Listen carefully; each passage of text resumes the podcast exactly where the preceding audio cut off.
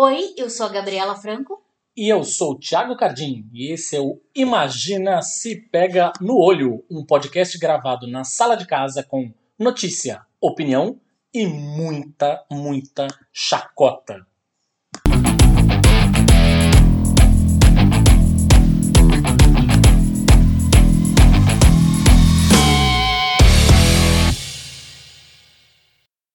Bom dia, boa tarde, boa noite e bons sonhos para você, não importa em que momento do dia, da tarde ou da noite você está ouvindo isso. Este é o Imagina se pega no olho de volta às ondas do seu podcast. E já sabe que o assunto desta semana tem a ver com sonhos e pesadelos também.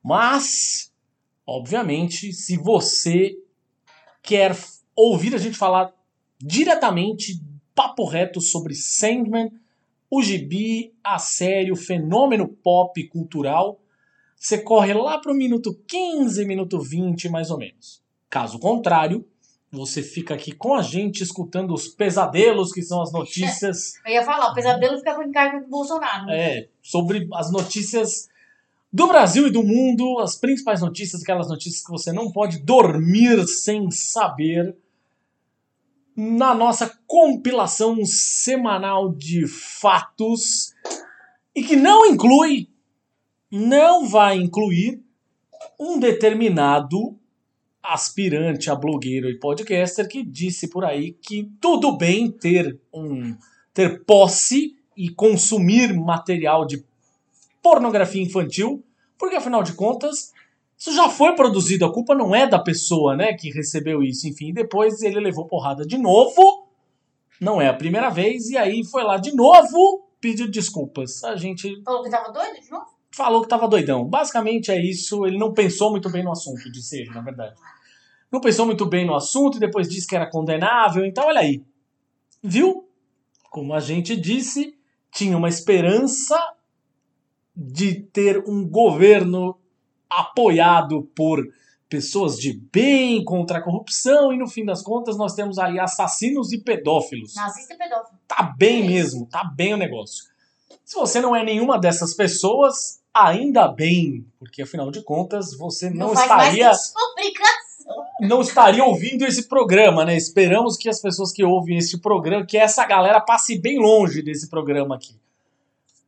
Se você não quer saber nada sobre as notícias, vai direto pro Sandman. Caso contrário, você fica aqui com o nosso Giro de notícias. A primeira-dama Michele Bolsonaro compartilhou em seu perfil do Instagram um vídeo publicado na segunda-feira, dia 8, que mostra o ex-presidente candidato a Planalto Luiz Inácio Lula da Silva em um encontro com lideranças do Candomblé da Umbanda. A postagem, feita pela vereadora Sonaira Fernandes, do Republicanos de São Paulo, e compartilhada por Michele, associa o petista às trevas e afirma que Lula já entregou sua alma para vencer essa eleição. Ainda bem que você sabe, né, Michele? A vereadora diz que o cristão tem que ter a coragem de falar de política hoje para não ser proibido de falar de Jesus amanhã. Cristofobia. Oh, Cristofobia. Cristãos. O vídeo originalmente publicado pelo deputado federal Paulo Teixeira, do PT de São Paulo, em agosto de 2021, mostra Lula recebendo um banho de pipoca na Assembleia Legislativa da Bahia. Ao repostar o conteúdo, a esposa do presidente Jair Bolsonaro escreveu: Isso pode, né? Eu falar de Deus, não. Não, né, Michele? Não tem lá uma baita de uma cruz lá na porra da Câmara? Enfim, a atitude da primeira-dama vem na esteira de discussões sobre sua participação cada vez mais ativa na campanha de reeleição do marido. Estratégia para melhorar a imagem e atrair mais votos femininos para Bolsonaro. E a associação cada vez mais estreita que o casal vem fazendo da religião com a, com a corrida eleitoral. Hum, sem falar que isso, além de tudo, é racismo, né? Racismo, porque é uma demonização, eu não gosto de usar essa palavra, mas é uma demonização das religiões de matriz africana, né? Sempre associando a coisa ruim, ao ela ainda- diabo, às trevas, essa coisa de vender a alma. Ah, Michelle, pelo amor de Deus, vendeu a alma, não, ele só fez mais do que seu marido, muito mais, aliás. Nossa, e a gente falar de um. falar de. de é, vão me proibir de falar é, de como Jesus. se É alguém estivesse proibindo você de fazer alguma como coisa. se os cristãos tadinhos não tivessem perseguido. Não, é. sofressem algum tipo de perseguição, ponto um, e não tivessem perseguido tanta gente ao longo da história, né? Exatamente, Estudar um se pouco não é tivesse exatamente feito é, anos de Inquisição aí, três, três séculos de Inquisição, mais precisamente, falando, né, não tivesse matado judeus, não tivesse matado mulheres, três séculos. Muçulmanos e por aí vai. Muçulmanos, exatamente, três séculos ali. Três séculos, não foram três anos, nem três décadas, foram 300 anos. Mas vejam vocês, os mesmos Bolsonaro e Michele estiveram em Belo Horizonte no último final de semana. E segundo informações do portal IG, lá na capital mineira, Bolsonaro e Michele almoçaram com quem? Com Guilherme de Pádua, o assassino da atriz Daniela Pérez. E com a esposa dele, é a Juliana Lacerda. Pois é, então. O presidente e a Michele teriam participado do culto na Igreja Batista da Lagoinha, onde o Márcio Valadão é pastor e o Guilherme de Pádua foi acolhido de coração, ou seja, a pessoa não tem que ter amor pelas pessoas da Umbanda, do Candomblé, mas o assassino assassino, pode. é. O assassino pode. Bem. Lembremos que a igreja acolheu Guilherme de Pádua em 1999, quando ele deixou a prisão, e foi lá que ele conheceu a atual esposa. A gente aqui não está querendo dizer que as pessoas não possam se arrepender das coisas e começar uma nova vida. Tudo isso pode. Só que é curioso que esta balança é um pouco desequilibrada, né? Ou seja, para algumas pessoas, se Guilherme de Pádua fosse, por exemplo, um homem negro, acho que talvez o Então, tratamento, banda. talvez o tratamento fosse um pouquinho É. diferente, né? Exatamente. A campanha de Bolsonaro se encontrou com o hacker Walter Delgatti, o hacker, O hacker para saber a opinião dele sobre a segurança das urnas eletrônicas. Disse nesta quarta-feira o advogado Ariovaldo Moreira que defende Delgatti. O hacker foi responsável pelo Vaza Jato, que acessou contas do aplicativo de mensagens Telegram usadas por autoridades e vazou uma série de informações a respeito da Operação Lava Jato, aquelas mesmas que confirmaram o que todo mundo, com o mínimo de bom senso, já sabia sobre Sérgio Moro e companhia. Ele chegou a ser preso em 2019 e está em liberdade. Olha só, quem, quem são os conselheiros de Bolsonaro? Quem já foi preso, não, é, não são os bolsonaristas que vivem falando que o Lula aí é, é é ladrão? É ladrão, é ladrão, é ladrão, não é? Que já foi preso? Que é- foi condenado, que já foi preso? Ué, o hacker também é conselheiro Bolsonaro e foi preso. E aí? o hacker. E na verdade, E sabe porra nenhuma de merda nenhuma de, de hackear nada. pois é, essa história de, dele ser hacker ou não ser hacker é uma história complexa, difícil, mas enfim. O fato é que até o, o- o tal do advogado dele estava falando que depois desta deste encontro que eles tiveram, é, ele foi ameaçado de morte nossa. por ter encontrado com a Pena campanha que de só Bolsonaro. ameaçaram. Enfim. Bom. Braga Neto, que é candidato a vice-presidente na campanha de Bolsonaro, só gente boa, né? Recebeu a bagatela de 926 mil reais, quase um milhão, portanto, tá? Em dois meses de trabalho, março e junho, durante 2020, no auge da pandemia da Covid-19. Sim, aquela pandemia onde o governo não tinha dinheiro, por exemplo, para comprar Vacinas. va- vacinas e balão de oxigênio pra galera que tava Pois é, passando. mas é lá o moço aí Exatamente. recebeu quase Um um, milhão, milhão, de reais por mês. O salário dele, em tese, é de 31 mil reais como general da reserva né, do, do exército. É, só com relação às férias, ele recebeu 120 mil reais em março de 2020. E não foi só o Braga Neto que teve esse agradinho aí no salário. O Bento Albuquerque, que na época era ministro de Minas e Energia, tam- também recebeu um milhão relativo ao salário de maio e junho. Bento Albuquerque ha, é almirante de esquadra reformado da Marinha e recebe 35 mil por mês. Gente, olha os salários desses caras. Pois é.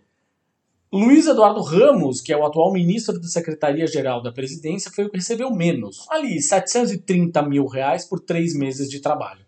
Na época, ele era chefe da Secretaria de Governo. O presidente do Banco Central, Roberto Campos Neto, disse nesta quinta-feira, dia 11, que os bancos não perdem dinheiro com o Pix e que o sistema tem vantagens também para eles. O presidente Jair Bolsonaro tem afirmado que as instituições financeiras têm aderido a manifestos a favor da democracia porque supostamente perdem dinheiro com o sistema cuja criação ele atribui ao próprio governo. Ah, é, foi o governo que criou o Pix. Embora as discussões tenham se iniciado antes de 2019. É, o governo, na verdade, dele não foi o responsável pela criação do Pix. É bom que se diga. Tá? Ele quer ser o pai do Pix. Nunca vamos esquecer, na verdade, o perfil lá, o Desmentindo Bolsonaro lá, na verdade, já mostrou algumas vezes o, o, o vídeo no qual é, as pessoas vão perguntar para ele a respeito do Pix e ele fica, ah, que? Que que é isso? Não tá sabendo nada que tá acontecendo. Agora ele quer ser o pai do Pix. Mas essas discussões, vamos lembrar, elas já datam desde o governo Temer. Então, assim, ele dizer que ele é o pai do negócio, tá querendo assumir, né? Enfim. Não é verdade que os bancos perdem dinheiro com Pix. A gente deve lançar um, algum momento sobre isso, disse Campos Neto em um painel do Febraban Tech, evento promovido pela Federação Brasileira de Bancos, a Febraban, em São Paulo. Segundo ele, as vantagens estão na abertura de novas contas e no aumento de realização de transações eletrônicas. Na nossa visão, nunca é sobre quem está perdendo ou quem está ganhando. O objetivo é que os bancos sejam um pedaço de uma torta muito maior, disse Campos Neto. O objetivo é a bancarização. Quero que os bancos se fodam. Mas o que o Bolsonaro está querendo aqui com isso é justificar por que, que instituições como, sei lá, uma XP da vida, enfim, essas grandes instituições financeiras estão indo assinar lá esses, essas cartas manifesto a favor da democracia. Porque ele está dizendo que isso é contra ele, eles estão perdendo dinheiro com o governo Bolsonaro, porque o governo Bolsonaro criou, entre aspas, o PIX, então ele está a favor do povo, enquanto os bancos não estão a favor do povo. Amigo. Nossa, amigo? Os bancos estão a favor, os bancos estão a favor dele mesmo. Estão a favor da democracia porque eles estão com o cu na mão, porque eles sabem que se alguém vai dar um golpe, aí todo esse lucro que eles têm tiveram pra caralho nos últimos anos, vai tudo por água abaixo. Então, meu amigo, o objetivo aqui, no fim das contas, é o lucro. Uma pesquisa da Quest Consultoria, contratada pela Genial Investimentos e divulgada na última semana, aponta o Lula com 37% das intenções de voto e o Bolsonaro com 35% entre eleitores do estado de São Paulo. Essa, essa pesquisa foi só em São Paulo. Como a margem de erro é de dois pontos percentuais para mais ou para menos, eles estariam, na verdade, tecnicamente empatados aqui em São Paulo, quando os entrevistados recebem. No, no, tal do levantamento estimulado, né? Que é quando os entrevistados recebem já uma lista prévia de nomes. Né? Em quem você votaria? Nesse, naquele e tal. O ex-ministro Ciro Gomes aparece com 7%, a senadora Simone Tebet com 3%. Considerando a margem de erro, os dois também estariam tecnicamente empatados. Isso aqui, na verdade, é uma pesquisa focada totalmente em São Paulo. No momento que a gente está gravando esse podcast, saiu a pesquisa nacional do IPEC, divulgada na terça, dia 16, que aponta que o Lula lidera as intenções de voto aí nacional Brasil, né, com 44% à frente do Bolsonaro, que tem 32%, nessa coisa toda da eleição para a presidência da República. Isso, na verdade, mostra que ainda existe uma vantagem do Lula, porém o jogo não está ganho. Assim, os setores de esquerda que estão comemorando antes do tempo estão fazendo isso errado. Não tem nada de jogo ganho e este outro lado sabe muito bem como lidar com as, as redes sociais, com as plataformas digitais. Lembremos de todo o papel fundamental que o WhatsApp teve nas últimas eleições. Ah, o Facebook está morto. Cara, tem pesquisas que mostram que o Facebook tem um papel fundamental na decisão das pessoas a respeito de quem elas vão, elas vão votar. Tem que parar. Grande parte, é, até porque grande parte da fatia, né, da, dos, de quem tem Facebook é eleitor de Bolsonaro, hein? Porque é uma então, fatia de, dos mais velhos. Então, aí, mas ainda tem. Que é o mesmo tiozão do Zap e é o tiozão do Facebook. Então, e é isso que eu queria deixar claro, assim. O mundo não gira em torno do microcosmo do Twitter. Que fique muito claro, o Twitter é muito estimula conversas, aquela coisa toda, os esquemas do Twitter ainda é muito pequeno no Brasil, cara. Isso no Twitter não representa merda nenhuma. Ah, vou lá fazer uma campanha no Twitter pro Lula. Não, meu amigo. Não. Vai pro Facebook. Vai pro Facebook, vai pro Instagram, o negócio vai pro, pro TikTok. Cara, é, a, a história funciona de um outro jeito aqui.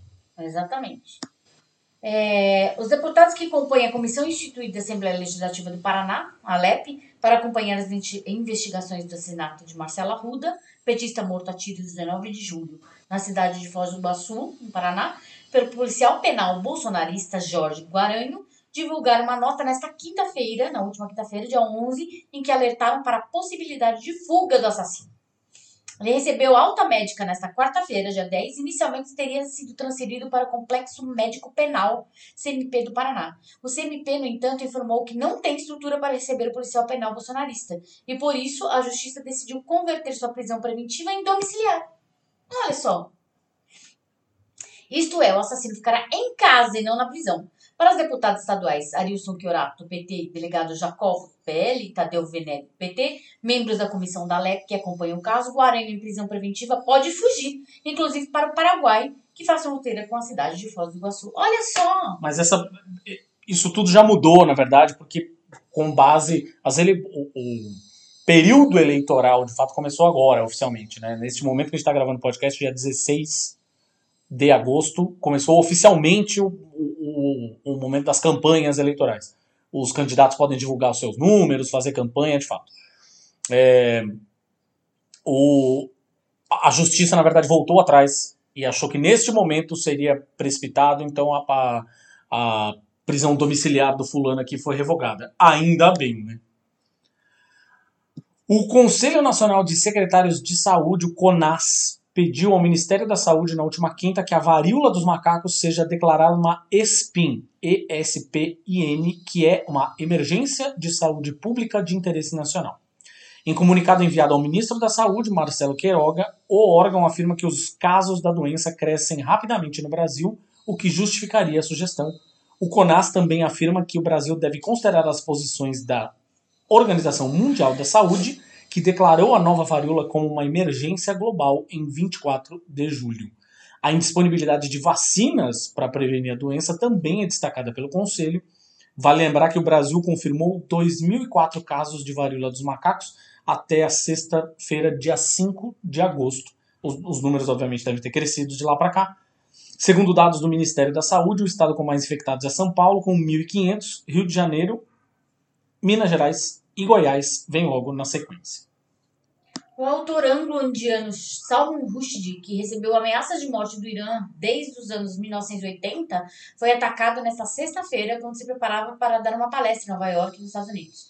Um homem invadiu o palco e proferiu o que parecem ter sido diversos socos em Rushdie, escritor de 75 anos que chegou a cair no chão e precisou ser socorrido. Há quem diga, no entanto, que teriam sido facadas, as informações ainda estão sendo apuradas. Ele é um dos maiores escritores de sua geração, perseguido por autoridades iranianas desde a publicação de versos satânicos em 1988, considerado ofensivo a Maomé e à fé islâmica.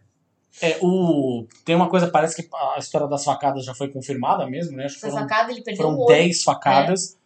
É, assim, ele, ele, ele, foi encaminhado para o hospital, estava precisando de ajuda para respirar, mas no, no momento que a gente está gravando esse podcast, já teve uma melhora no quadro de saúde, ele não está mais precisando de ventilação mecânica, já conseguiu, já consegue até falar. Então, Porém, no fim das contas, a coisa está ainda é, inspira cuidados, né? Digamos assim. É, a gente teve uma perda é, no, no mundo das artes aí, que foi a atriz Anne Hesh. A Anne sofreu uma lesão cerebral, segundo informou um porta-voz da atriz ao site TMZ, que acrescentou que ela não deveria sobreviver, que infelizmente devido a esse acidente, ela permanecia em coma, em estado crítico, e a família já estava, no fim das contas, é, fazendo todas as tratativas para entender que órgãos poderiam ser doados, que era um pedido, um desejo dela, né?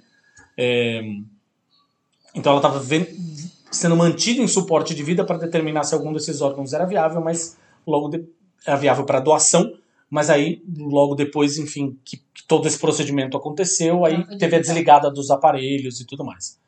É, a Anne é conhecida por filmes como Seis Dias, Sete Noites, eu até falei para Gabi, eu adoro esse filme com Harrison Ford, e também a série Chicago PD, Distrito 21.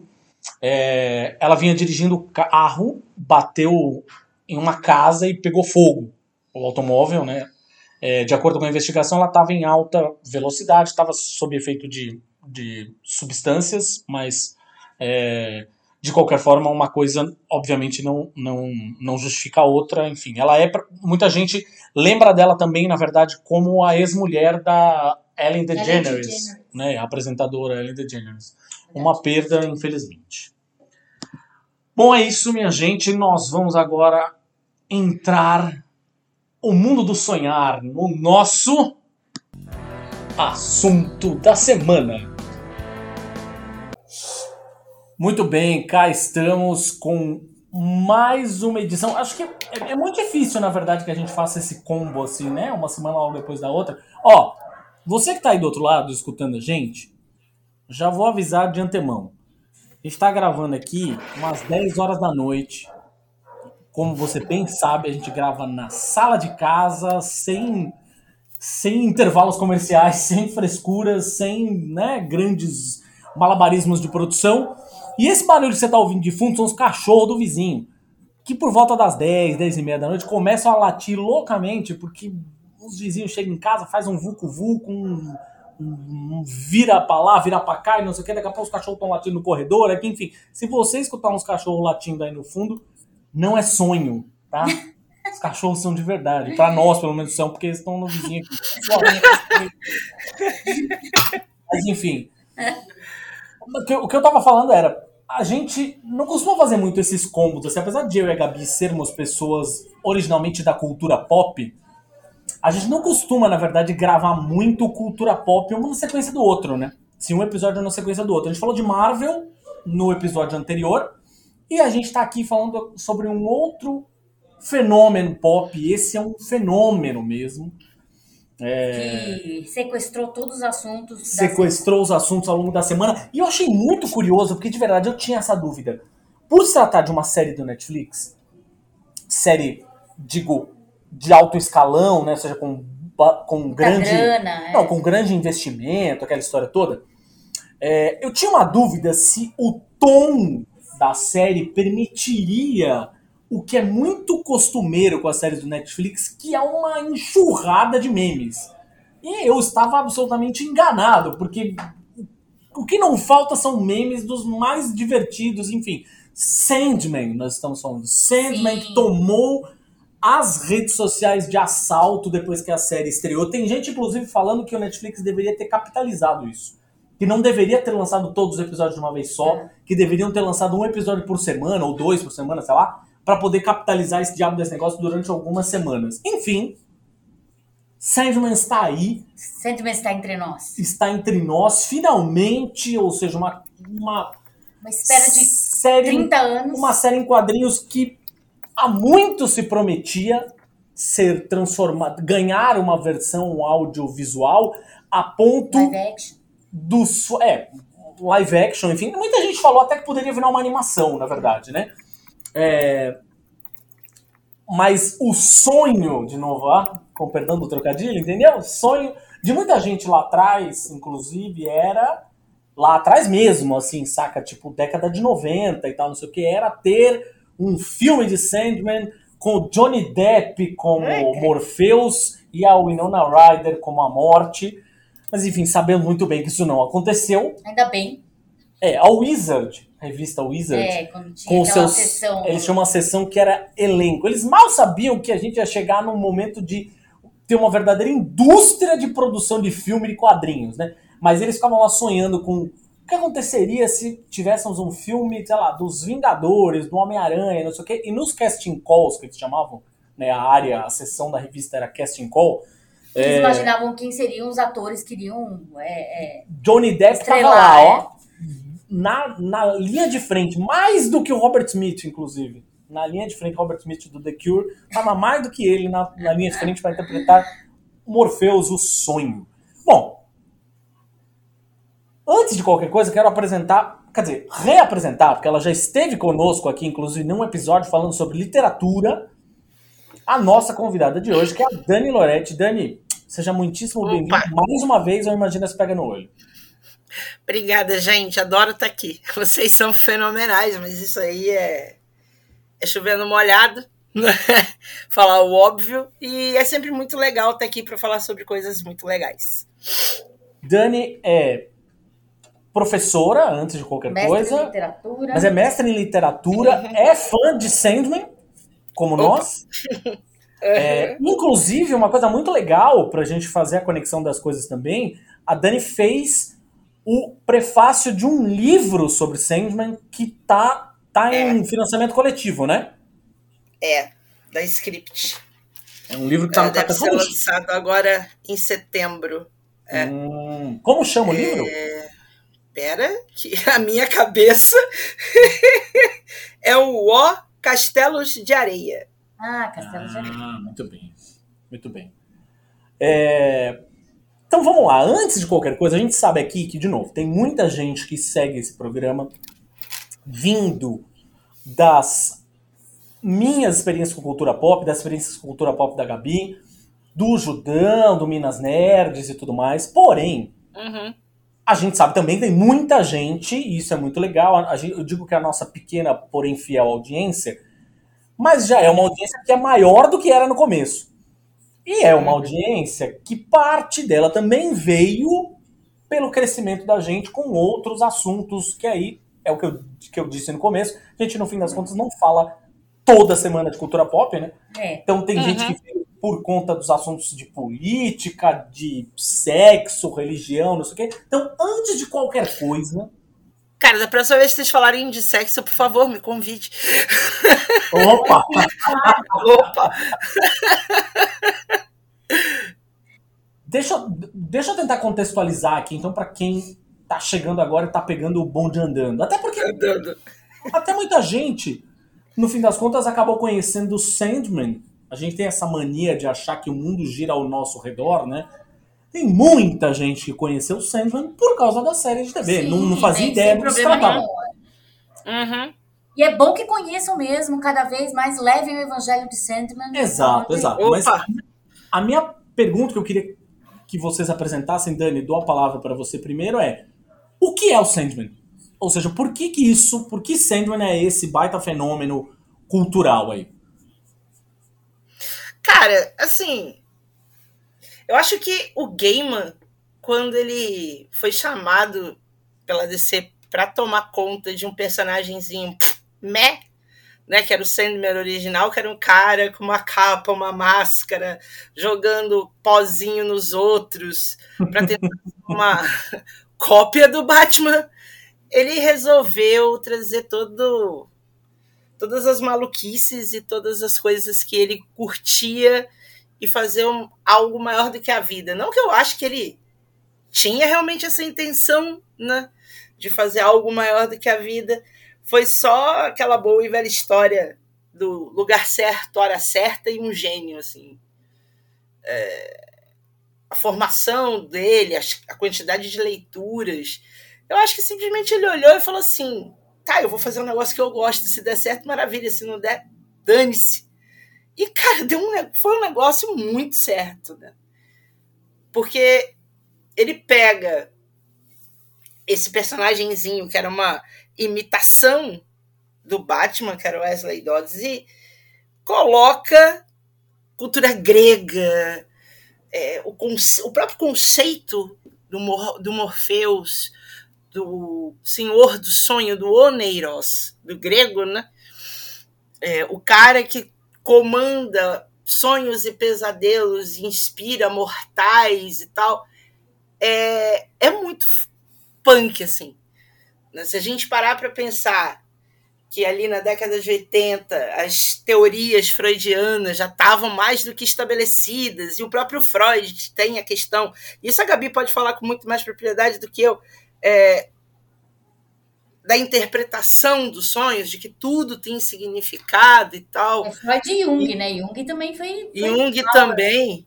É, da É. questão arquétipos que o Gaiman super trabalha, né? Super trabalha. Então, assim, tem tudo aí. Tem Freud, tem Jung, tem Lacan, tem toda, tem toda a psicanálise. Tem to- aí. É totalmente O bagulho inteiro. Tem mitologia, É, então. tem psicanálise, tem, nossa, literatura, tem, tem todos os universos que o Gaiman gosta de brincar, né, em Sandman. Sim. Foi isso que a Dani falou mesmo. Tipo, ele transformou um personagem, um personagem, na verdade, que passou por várias transformações, foi até tido... Outros personagens foram criados a partir dele, né? Na verdade, que é, lá o, o Dodson, que foi é, em 39, mais ou menos, ele era um detetive meio noir, né? É, é. Ele, tinha- ele usava o elmo do Sandman, que não é como é hoje, mas ele usava uma Como máscara é. de gases. Máscara. Que é, legal porque no episódio, eu acho que 9, quando Jed aparece, Sim, é, sim. o irmão da, da Rose, ele tá caracterizado como o Sandman clássico original, né? Exatamente, é. É, legal o isso. Gaiman- É, o Gaiman fez uma homenagem nas HQs, adaptando o Elmo do Sandman Uhum. à máscara antigás do, do, do personagem de 39. Esse Uhum. personagem depois, nos anos 70, re- é, teve uma reformulação, foi transformado praticamente em outro personagem pelo Kirby, né? E virou Sim. um super-herói, mesmo daqueles bem anos 70, com, com, o persona- com uniforme totalmente espalhafatoso É, vermelho, vermelho e amarelo. que é que inclusive É. é homenageado na série pelo Jed, aí pelo menino. Pelo Jet, E, isso. e ele acaba virando um guardião dos sonhos das crianças, o que também faz todo Uhum. todo com o menininho também na série. Mas voltando, o Sandman virou, na verdade, né, Dani, um, uma um, um fenômeno mesmo nos anos 80. É, eu ia só dar, dar esse É, se contexto. quer, a primeira publicação dele é de 88, né? Novembro de 88. É 80, 89. Acho que é 89, se eu não me engano. Eu quero só Não, dar o nos Estados. Unidos, nos Estados Unidos foi 88, aqui foi 89. O É, con- vamos dar um O que foi também uma, na verdade, que foi também um, uma, uma coisa notável, porque nunca saía é, Não. logo em seguida aqui no Brasil, Sim. depois de ter saído nos Estados Unidos. Bem Demorava lembrado, é. muitos anos. Bem lembrado, é verdade. Um- um Inclusive, contexto- isso é uma coisa curiosa, né? Que no Brasil, o Sandman, ele é muito mais conhecido do que em, em outras partes do mundo. Exato. sim, o próprio O público brasileiro se pegou com isso, né? Talvez porque a gente tem uma pegada mais mística, né? Uma pegada Eu acho que é, foi um mais. conjunto de coisas. Eu acho que foi um conjunto É. de- Eu acho que foi na década de 80, quando o Sandman foi lançado, a subcultura gótica estava no auge. Hum, Sim, E o sim. Sandman é o gótico original, né? ele foi inspirado, ele foi simplesmente inspirado no cantor do Bauhaus, do Peter Murphy, né? Sim. Muito- muita gente fala que ele foi inspirado no Robert Smith, mas não foi. Aqui na década de 80 aquele penteado era mais ou menos padrão. menos padrão. Mas ele foi inspirado É. no Peter Murphy. Ele foi inspirado no vocalista do Bauhaus, que na verdade também é, Bauhaus. é, que era a banda gótica mega é, conhecida, que foi, inclusive, trilha sonora do, do The Hunger, lá do... Como é que Fome é? de Viver. Fome de Viver. Quando ele Fome de viver. Exatamente. Mas desculpa te Bela, você Bela. Lugosi's Dead. Bela, Lugosi's Dead. Não, a a única, o único contexto que era importante a gente fazer é que. E, é, e é isso, eu vou encaixar com uma pergunta, uma outra pergunta para vocês. Hum. Sandman foi basicamente o, o- um dos títulos que inaugurou a Vertigo, que é o selo adulto da DC. Agora afinado o selo adulto, né? Que virou Black Label, não é mais chamado Uhum. de Vertigo agora. Mas enfim, que era comandado pela Karen Berger, Yes. É Uhum. uma mulher que fez história nos quadrinhos americanos e, por que não dizer, no mundo, quando ela trouxe, na verdade, uma série de autores britânicos para escrever nos Estados Unidos, fez aquela invasão britânica. Um desses caras era o Neil Gaiman, e o Neil O Gaiman, outro era, o Alan Moore. Alan Moore, só tinha- só só- tinha como diz Faustão, só tinha fera, bicho! É. O, ponto, o ponto do Gaiman é que ele tinha oferecido muitos, muitos e muitos e muitas ideias, muitos, muitas muitos pitches, como os marqueteiros gostam de falar, né? Para Hum. o pessoal da, da- Aprovar. aprovar. A Karen Berger não ficou convencida por nenhum deles. E quando ele chegou com a ideia do Sandman, pensando em. Da mesma forma que o Alan Moore fez com o Watchmen, ele pegar e fazer uma coisa. né? Não, mas com o Watchmen especificamente, com que ele pegou os heróis antigos da Antigos Carlton Comics. é. Ele pegou os heróis da Carlton Comics, que, enfim, ele não podia usar exatamente os heróis, mas, enfim, é óbvio que o Coruja é o Besouro, o Besouro Azul, e Uhum. por aí vai, né? O ponto é que ele pegou aqueles heróis antigos e revitalizou. A ideia do, do, do Neil Gaiman, a princípio, era algo mais ou menos como isso, e a, e a Karen Berger sentiu que ali tinha coisa, mas falou pra ele, bicho, pira, não fica preso nisso Pira, não. pira, viaja mais. Não fica preso nessa porra, não. O fato é que Sandman é o- talvez o pontapé inicial pra uma um porrilhão, assim, depois de, de Cavaleiro das Trevas e Watchmen, é, teve aí um, um Sandman foi um, comandou, na verdade, uma, uma série de quadrinhos adultos, e aí, inclusive, inaugurou-se um pouco essa expressão quadrinhos adultos, né? É, dos anos 90 pra frente. O que eu queria. Na real, Pode falar, Só uma coisa, Titi. Na real, eu acho que assim, esse- essa questão dos quadrinhos adultos a gente já pode usar, por exemplo, nessa época, o termo narrativas gráficas, porque é exatamente Isso, isso. né? É. Não chega nem a ser quadrinhos para adultos, são narrativas gráficas, efetivamente, entendeu? É, o graphic novels, praticamente. É o graphic novels. É, que é o, o termo que o Will Eisner desenvolveu O Will Eisner cunhou. É. pra, Cunhou lá na frente. picaretou pra vender uma coisa que não era, enfim, e, e colocou o termo. É.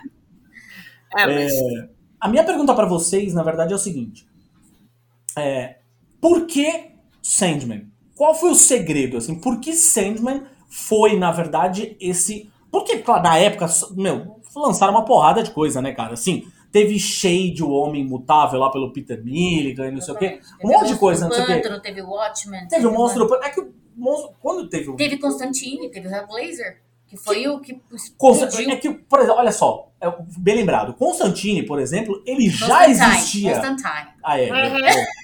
Vamos falar certo. Constantine. O Constantine já existia, na verdade. Tanto é que quando a- o, o Neil Gaiman usou ele no Sandman, ele já era um personagem. Vou usar muitas Famoso, aspas aqui, né? Uhum. É, eu vou usar muitas aspas pra falar estabelecido, porque estabelecido mesmo era o super-homem, né? Mas enfim. Ele era um personagem que já tinha lá o seu culto de fãs, aquela história toda. Mas o fato é que nada, nada, nada pode se comparar ao tanto que Sandman explodiu naquele momento. E o que fez e as muitas portas que abriu dali pra frente. Pra quadrinistas que estavam dispostos a fazer. é, ter coragem, na verdade, de levar seus projetos autorais experimentais para as grandes editoras. É, que bom, galera, pu- publicar os seus independentes, todo mundo estava publicando desde sempre, né? Mas quando eles viram que aquilo se tornou, é, no fim das contas a gente acabou tendo uma, uma nova leva, digamos assim, a ponto até de eu levantar uma bola que eu levantei com a Gabi, inclusive, de ter alguns críticos da série que disseram porque Sandman era um quadrinho underground e virou essa série pasteurizada. Underground aonde? Sendo que era publicado pela DC Comics, né? Mas enfim, passo de cada vez. Por que Sandman? Por que esse- desse sucesso? O que, que levou a esse sucesso todo, na verdade? Quem vai primeiro? Eu ou a Gabi? Vamos lá, convidada A convidada sempre. sempre primeira. Tá. Eu vou começar a responder isso citando Shakespeare. Olha aí. Há quem diga que todas as noites são sonhos, mas há também quem diga nem todas, só as de verão. Mas no fundo isso não tem muita importância. O que interessa mesmo não são as noites em si, são os sonhos. É, o ser humano ele é engraçado, ele tem a grande busca dele, pelo menos assim, em todas as manifestações da literatura e filosofia e tal, é o amor. Né? É o, o, maior objetivo, né? Eu quero amar, eu quero ser amado, eu quero ver, eu quero ser visto, eu não quero ser só. E é muito engraçado porque o sonho ele é o lugar em que você pode realizar tudo o que você deseja.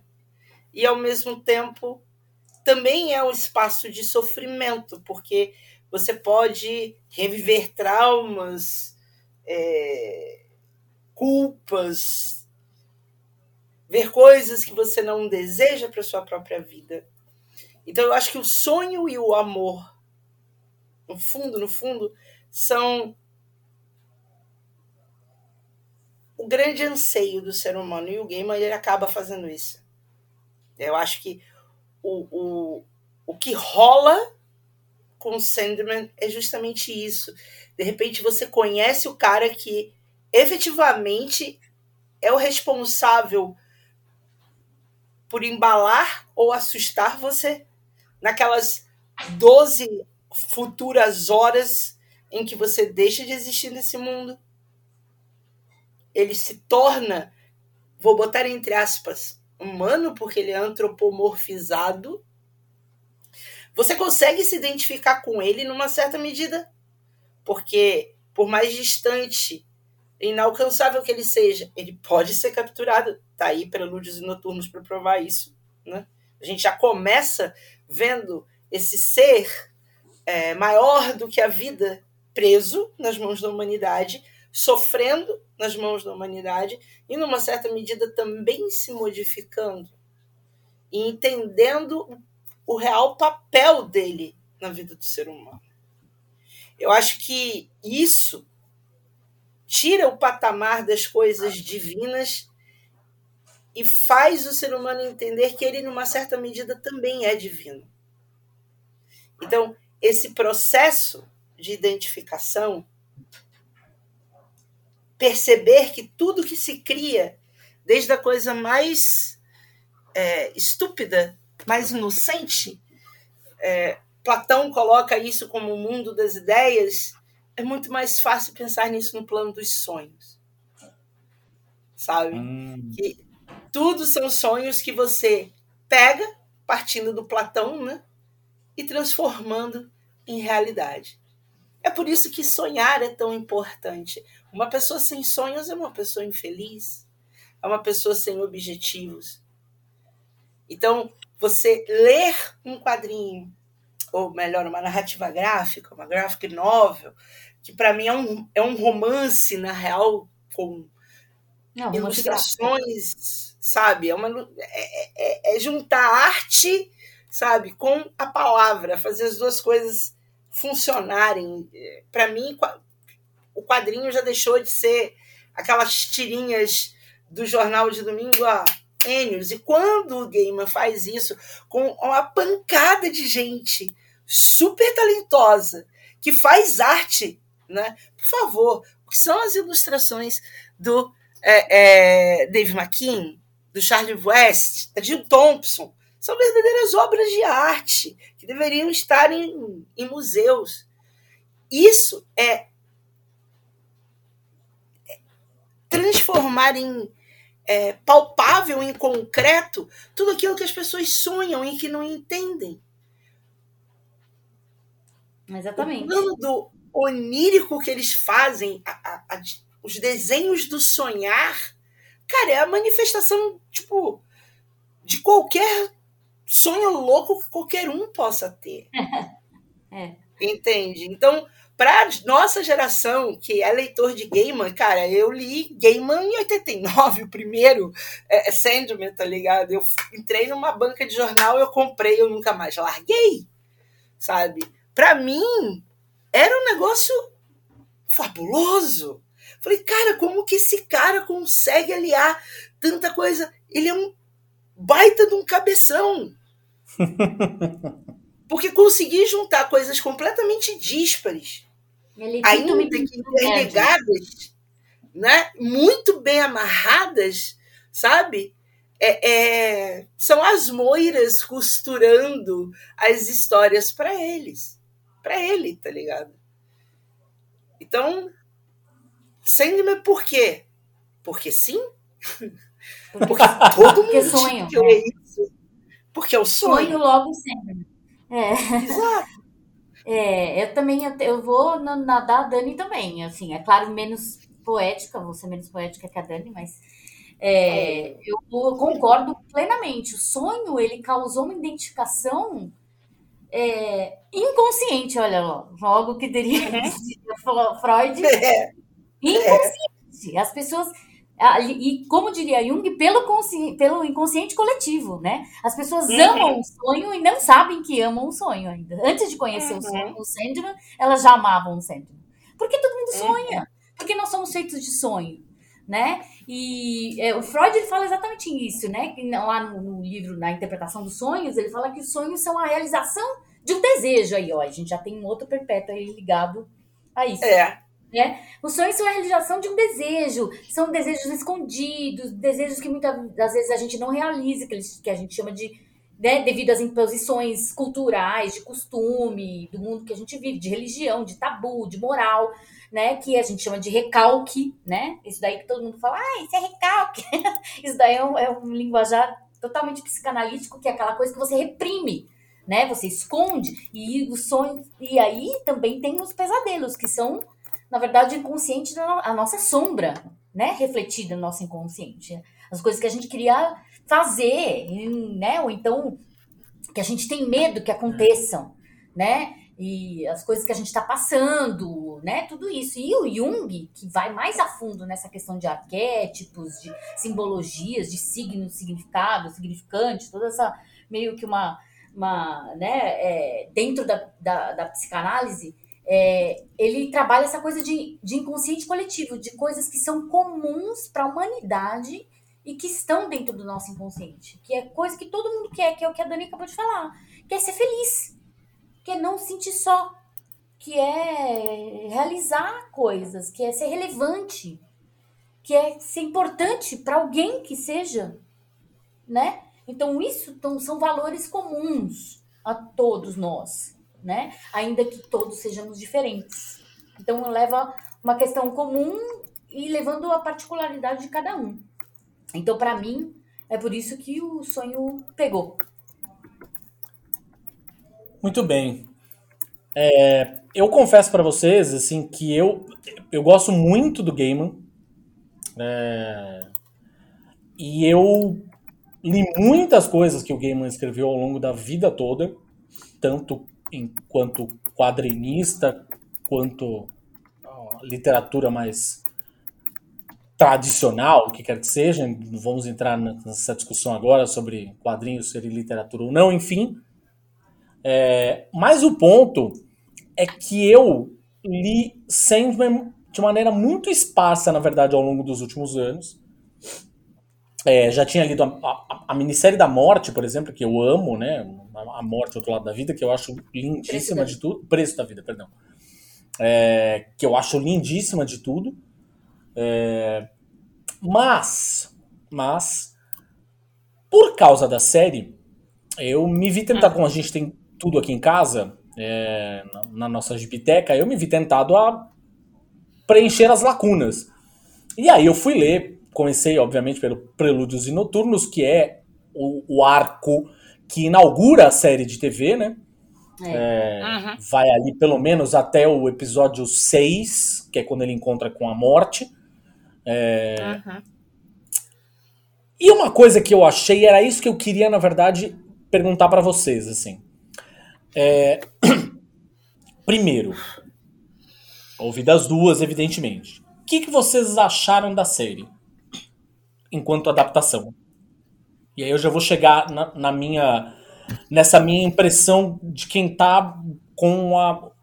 A gente viu a série, a gente assistiu a série no final de semana é, e eu tô com o gibi bem fresco na cabeça, assim, porque eu li tem dois dias, qualquer coisa assim. Né? Terminei de ler tem dois dias, assim. Mas eu queria ouvir primeiro de vocês que eu tenho uma impressão. Já vou dizendo que eu gostei muito da série. Esse é o primeiro ponto. Mas eu tenho uma impressão que talvez eu entenda porque algumas pessoas. Não, não, não, algumas adaptações eu entendo totalmente porque elas foram feitas, mas eu entendo porque algumas pessoas que eu leram o gibi lá atrás talvez não tenham gostado tanto. E curiosamente eu tenho visto muitas pessoas que não tiveram contato com o Sandman por conta dos gibis, estão vendo a, a, série pela primeira vez, ou seja, tendo o primeiro contato com o Sandman. Eu tô vendo essas pessoas todas, sem exceção, as que vieram falar comigo, amando, absolutamente apaixonadas pela série. É.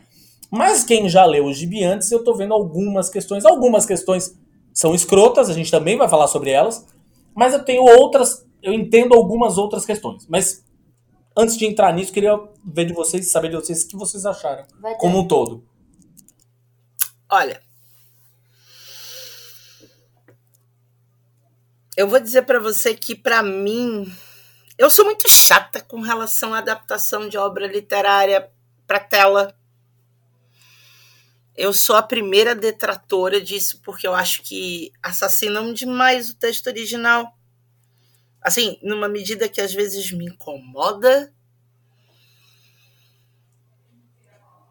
o que faz com que, pelo menos, sei lá, na minha opinião, às vezes a obra perca 40% ou 50%, às vezes até um pouco mais da sua essência.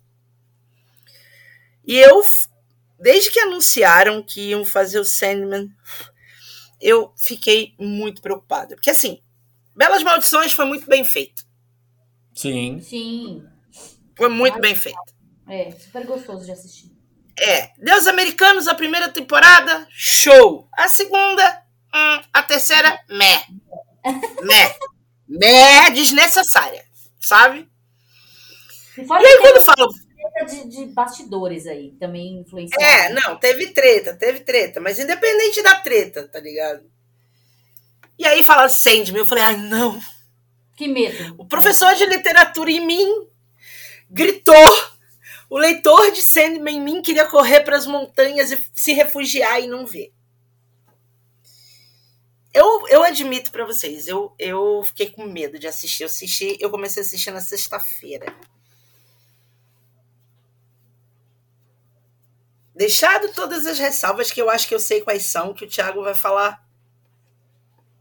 Eu admito, eu chorei assim, cada episódio, cada coisa que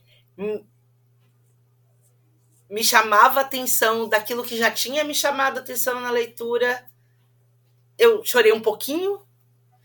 E no episódio da morte eu chorei pra cacete. Assim, Nossa, é lindo demais. Puta que pariu. foi do começo ao fim, e aí eu perdoei todas as coisas que deveriam e não estavam por conta do tempo. E aí eu entendi por que o Gaiman optou por fazer uma série e não um filme.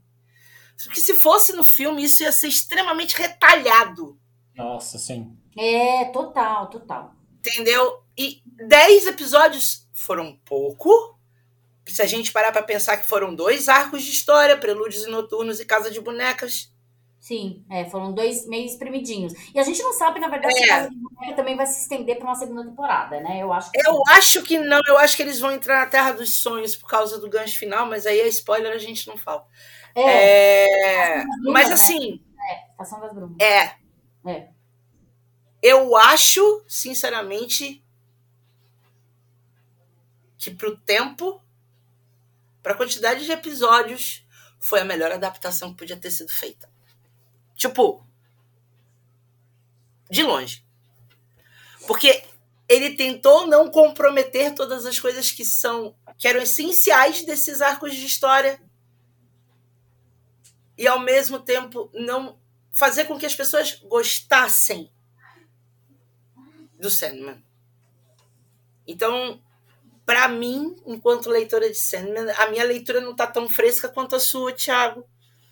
É, eu admito que eu quis ver sem ter relido os quadrinhos, ainda que eu esteja relendo por conta da, da questão do livro, né?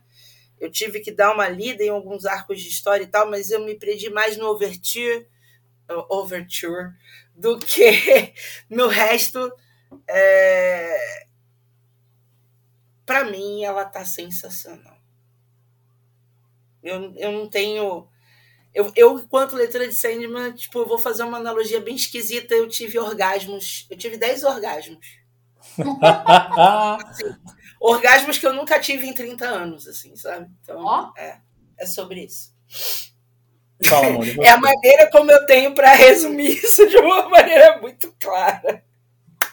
É, eu, eu, eu entendo algumas adaptações foram feitas até por ser profissional, tanto de texto quanto de audiovisual.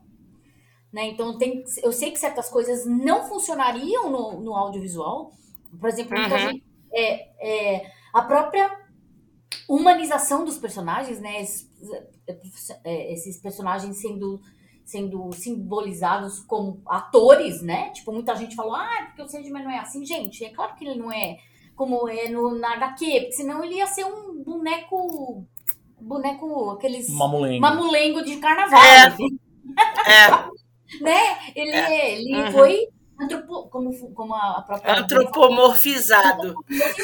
É difícil. É, ele se tornou humano, né? Assim como a morte também. E aí, e aí a gente entra na, na seara dos racistas aí, falando, não, porque a morte... Ai, babacas. É, exatamente, toda essa questão que, tipo, gente, a morte... Você já olhou pra cara da morte? Você sabe como ela é? Não, uma hora você vai ver. Aí você não vai voltar para contar, tá ligado? Ah, exatamente. E outra coisa, a morte, ela, ela toma a forma que ela quiser. Todos os perpétuos são assim. Eles, eles tomam uhum. formas que eles quiserem, né? E, uhum. Então eu super gostei de como foi feito. Eu não gostei. É, eu fiquei meio com o rancinho da, da Johanna Constantine, mas porque eu, é, eu, eu, porque eu tenho o Constantine no meu coração o John. Exato. É, é, então, é, é meu ranço foi esse.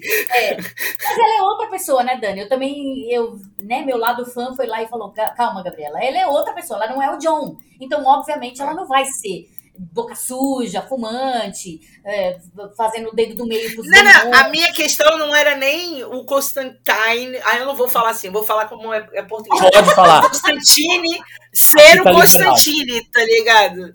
É, eu não queria que ela fumasse nem nada, mas meu ranço foi não ver o Constantine. Aí é a paixão adolescente pelo bad boy, tá ligado? É, exatamente. É, é, aí é o meu lado hétero esquisito, entendeu? Que, meu, meu, meu, eu queria ver o cara, eu não queria ver, mas ela é uma puta atora, entendeu? Tipo, atriz, atora. Ó, fiquei tão emocionada que errei. É, é uma puta é, atriz. É, na verdade, assim, eu até meu lado bi gosta de ambos, não tem problema nenhum. O problema é justamente porque ela não encarnou aquele Constantine que a gente está acostumado a ver. De, é, de, é. De fazer um pentagrama no chão e, e, e, invocar o demônio ali no meio da rua. Ficar com o cigarro pendurado na boca, a porra do é, zipo na mão, entendeu? É. Tira um feitiço do, do bolso para fazer as coisas e, e que debocha do diabo, sabe? Aquela coisa de que a gente tá acostumado com, com o John. E não é, ela é a Johanna, ela é outra, outra personagem.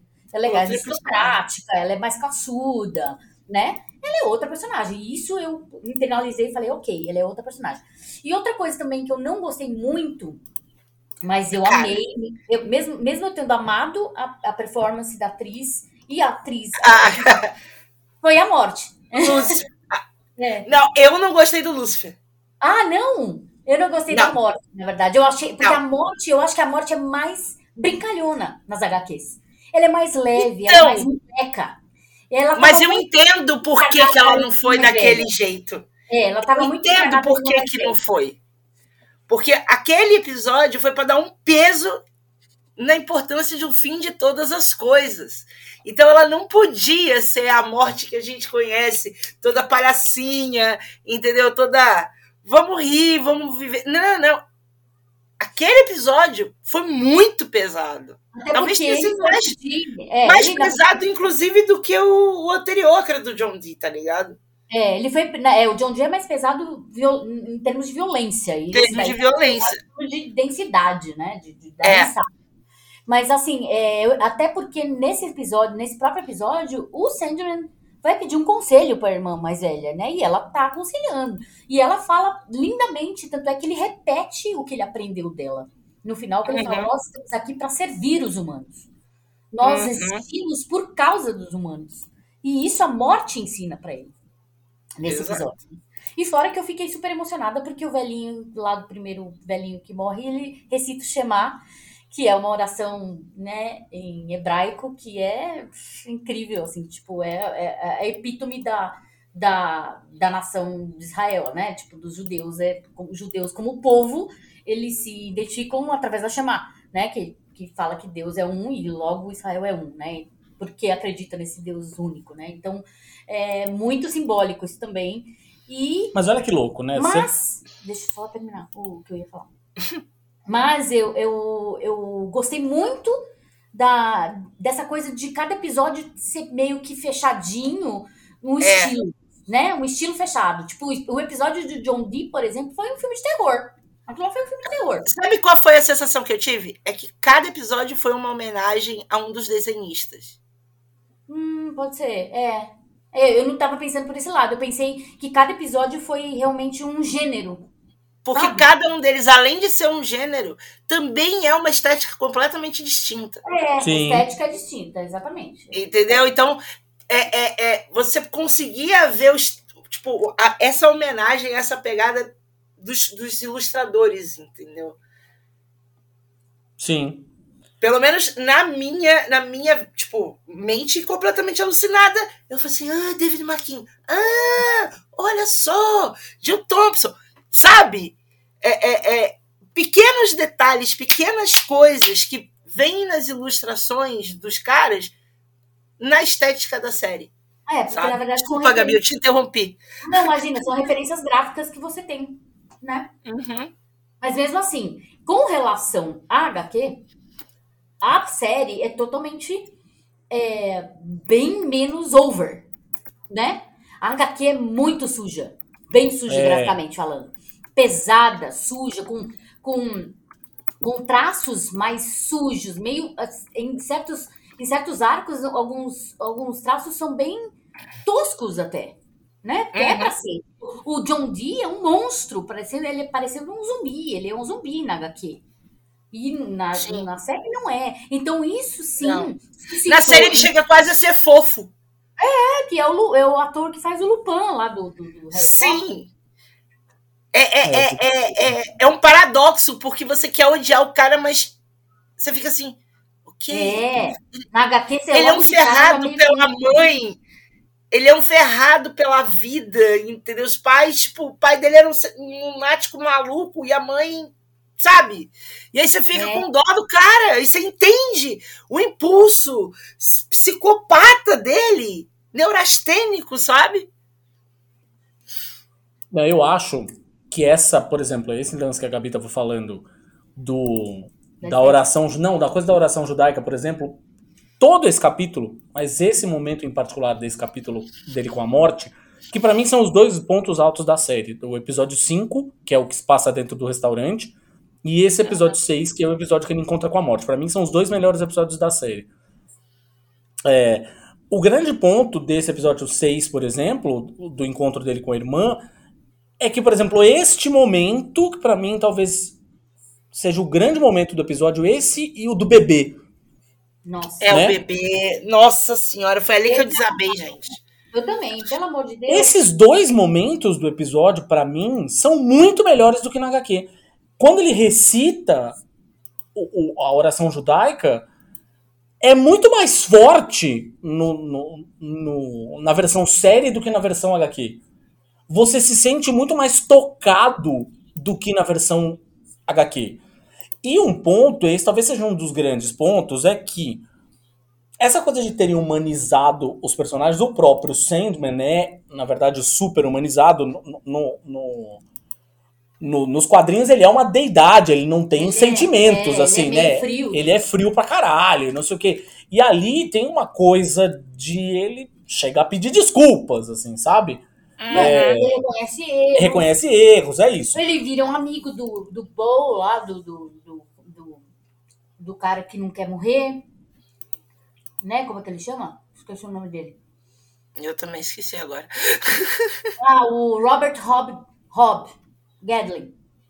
É o Né? Rob, isso. É, o Rob. Isso. ah, Quem não é, quer morrer, ele vira amigo dele, porque ele, ele tem uma promessa lá que ele cumpre de todo, de cada 100 anos ele o com ele. cara e ele vira amigo. E, inclusive é o único sorriso que ele dá na série. Ele dá pra esse cara. Uhum. Mas fora isso, tem uma coisa que eu acho que é uma coisa que incomodou muita gente, principalmente no começo, o Sandman, quando era desenhado pelo Sankif, era é o que a Gabi tava falando, o traço dele chegava a ser tosco, assim, sabe? Uhum, É, uhum. Escuro. E bem escuro. Quando ele chega no sonhar, por exemplo, pela primeira vez, o sonhar definitivamente não se parece em nada com o sonhar que a gente vê na série. Depois que, obviamente, o Sandman, é, o Morpheus Reconstrói. reconstrói tudo lá, não sei o quê.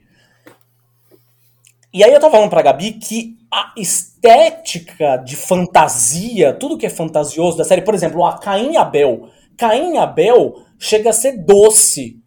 E nos quadrinhos, a primeira, a primeira visão que você tem deles é odiosa, assim, saca? Ah, o Caim. E você acha graça quando o Caim mata o Abel na série. Que é diferente do que acontece nos quadrinhos, é uma coisa grotesca, né? Assim, enfim. Então, mas aí, Ti, sabe o que, que acontece? São outros tempos. É claro. Nós vivemos o tempo do politicamente correto e a gente não pode levar em consideração, deixar de lado de que o Netflix criança também vê. Acho que não só Entendi. isso, acho que não era o, o, o foco no Eu momento. não concordo, era esse. eu concordo totalmente. O Eu foco concordo não totalmente. era esse. Na HQ, isso fazia parte do todo. Exato. Na, na Do série, todo. não era esse o foco. Até porque tem um, um super de um episódio mega violento que é do John Dee. E ali, É. meio que como se o Neil Gaiman tivesse falado, ok, a gente vai ter violência e vai ficar só aqui. Acabou. Não vai ter nos outros. Porque nos outros eu tô preocupada em passar toda essa estética onírica, né? Do, do Uhum. Dele no sonhar. A, a, a Lucienne, que na verdade na HQ é um homem, é o É o Lucienne. Lucian. É. É, é, exatamente. Ele é uma mulher negra, né? Sim. E ela é super fiel ao Morpheus, ela é assistente dele. E ele meio que. E tem toda aquela dinâmica de, de, de mestre e. e- é, meio que. Ela é o assistente dele, né? É. Tipo, ela não ser reconhecida, e depois ele pedir desculpa e ver o quanto ela é importante pra ele. É muito. É construído isso Sim. de uma forma bonita, de uma forma calma, que não é atropelada. É, a questão do próprio Caim e Abel, quando ele sacrifica o, o, o dragãozinho lá que ele criou pra eles, pra ter um pouco de poder. Gregory. É, o Gregory, É exatamente. que nos quadrinhos são pergaminhos, né? Pergaminhos, é. Ele, ele absorve pergaminhos, absorve cartas, ele não absorve o dragão, assim, né? Então, o gárgula, enfim, não é O um que, dragão, é um gárgula. exatamente, mas uma opção dentro do audiovisual super bonita. É claro, é claro. Porque- Super bonita. Sim. Isso fez sentido no audiovisual. Porque, ai, que, que não ia ser uma cena impactante ele É exato. exato. absorvendo o poder de um pergaminho. Mas não, quando você põe um bichinho lá, que putz, os caras se apegaram, bababá, e ele absorve, foi ele que fez, ele precisa do poder dele de volta. A gente tem toda a questão da própria da própria da construção de narrativa lá do Gente, é incrível. Só de você pensar que por todo o tempo que o, que o, que o Morpheus ficou preso foram os tempos entre as duas guerras, as três guerras praticamente, Uhum. né? Eu sou no havia sonhos. é, o Morpheus ficou preso em 1916 por um grupo ocultista. Eles têm seu, seu- ele tem seus itens de poder roubados, né? Que é o elmo, o rubi, a algibeira, que é com, a, com areia. que ele Areia. sopra- exatamente, que ele sopra nos olhos das pessoas para elas sonharem. E não por acaso ele ficou preso justamente durante duas grandes guerras mundiais, né? A primeira e a segunda, e a guerra do Vietnã. Né? Uhum. metáfora super autoexplicativa, que é onde o- nesses tempos que não tinha esperança, que Não é representada sonho, pela né? capacidade de sonhar, Sim. né? Sim. A capacidade Agora, de eu queria.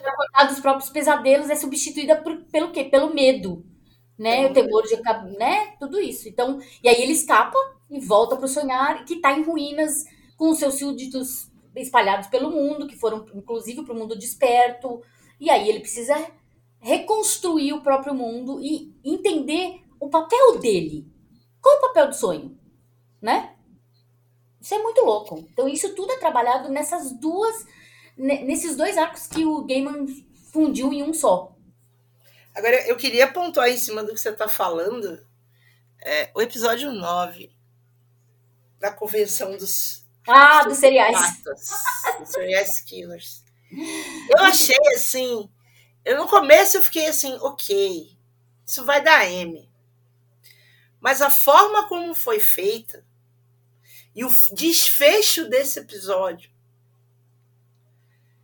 para a leitura que eu fiz, é da série, cara, não se preocupa. Não interessa o tipo de pesadelo, não interessa o tipo de monstro. Eles podem ser contidos. Sim. Cara, isso pra mim foi um murro. Na verdade, é exatamente isso. Ele fala, ele, ele destrói os sonhos de grandeza deles, né? Tipo, eles, ele, ele retoma a consciência deles. Exato. Eles tiram, eles tira eles de um, esses caras que estavam se achando aí os bambambam, Da, da viagem de egocentrismo. exatamente da viagem egóica deles, da viagem de, de grandeza, de que eles eram alguma coisa, de que eles estavam fazendo alguma coisa, e, mos- e põe a consciência, põe ali a né, questão moral deles, "Olha o que vocês fizeram. Tipo, e, e fala, inclusive pro Corinthians, ele fala, as minhas criações servem aos humanos. É aí que ele fala da, da morte. É, As minhas criações, é aí que ele repete o que a morte fala pra ele. As minhas criações servem aos humanos, não vêm para o mundo desperto pra tirar a vida deles. Né? E aí ele dá uma chulatada, ó. No, no cara é animal. E é sempre com aquela vozinha super sussurrante dele, não levanta a voz nunca. Né? Aliás, eu achei assim o Tom Sturges, cara, tipo. Também. Muito bonito. Muito bonito, muito perfeito, muito o Sandman desenhado, assim, maravilhoso, sabe? Eu achei ele ao maravilhoso. Tempo, ao mesmo tempo que ele estava contido, porque no começo o Sandman tem aquela coisa de deidade, eu sou uma deidade, eu sou o senhor absoluto dos sonhos, eu preciso ter controle. Ele vai se humanizando. Ele vai suavizando, inclusive, a expressão dele. Sim, aí ele sorri. Ele, Sabe? a partir do encontro com a morte, ele meio que, que fala, ok, eu, eu, ganho, eu tenho um propósito. É, é porque ele não tinha, justamente por isso. Quando ele vai se encontrar com a morte, ele tá, tá perdido na vida. É, tem uma, uma questão dessa desse uma coisa do visual todo que eu tinha até falado para Gabi já é que no fim das contas o visual fantasioso da série, né, quando a gente está falando desses ambientes que são mais fantasiosos, no sonhar e afins, são o mesmo inferno.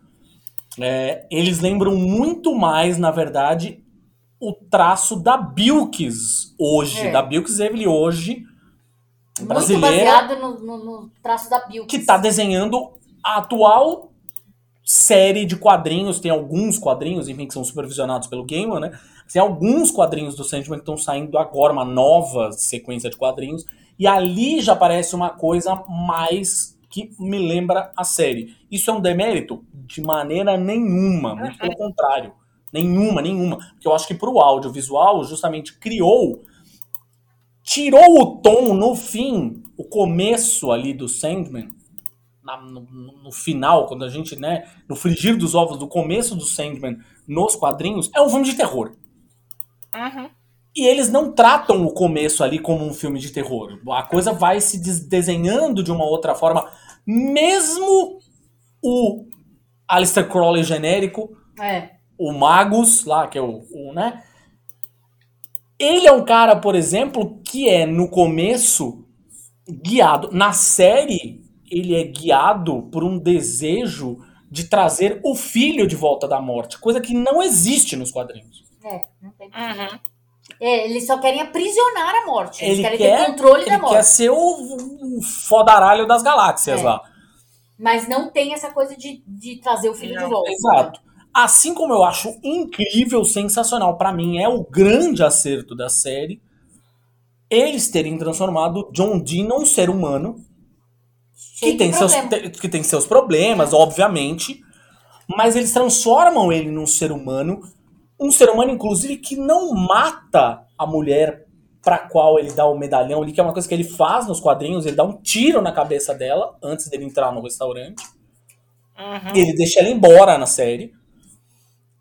E aquele episódio é de um brilhantismo, porque, cara, nos quadrinhos é um zumbi louco Matando todo mundo. fazendo um experimento de sangue, sexo e o caralho. E ali não, ali no, no episódio do- da crescendo. série vai crescendo, vai ganhando, vai crescendo e você vai, na Percebendo. verdade, tendo mais empatia com cada um daqueles personagens. Empatia no sentido verdadeiro da palavra, né? Ou seja, você vai entendendo os sentimentos daquelas pessoas.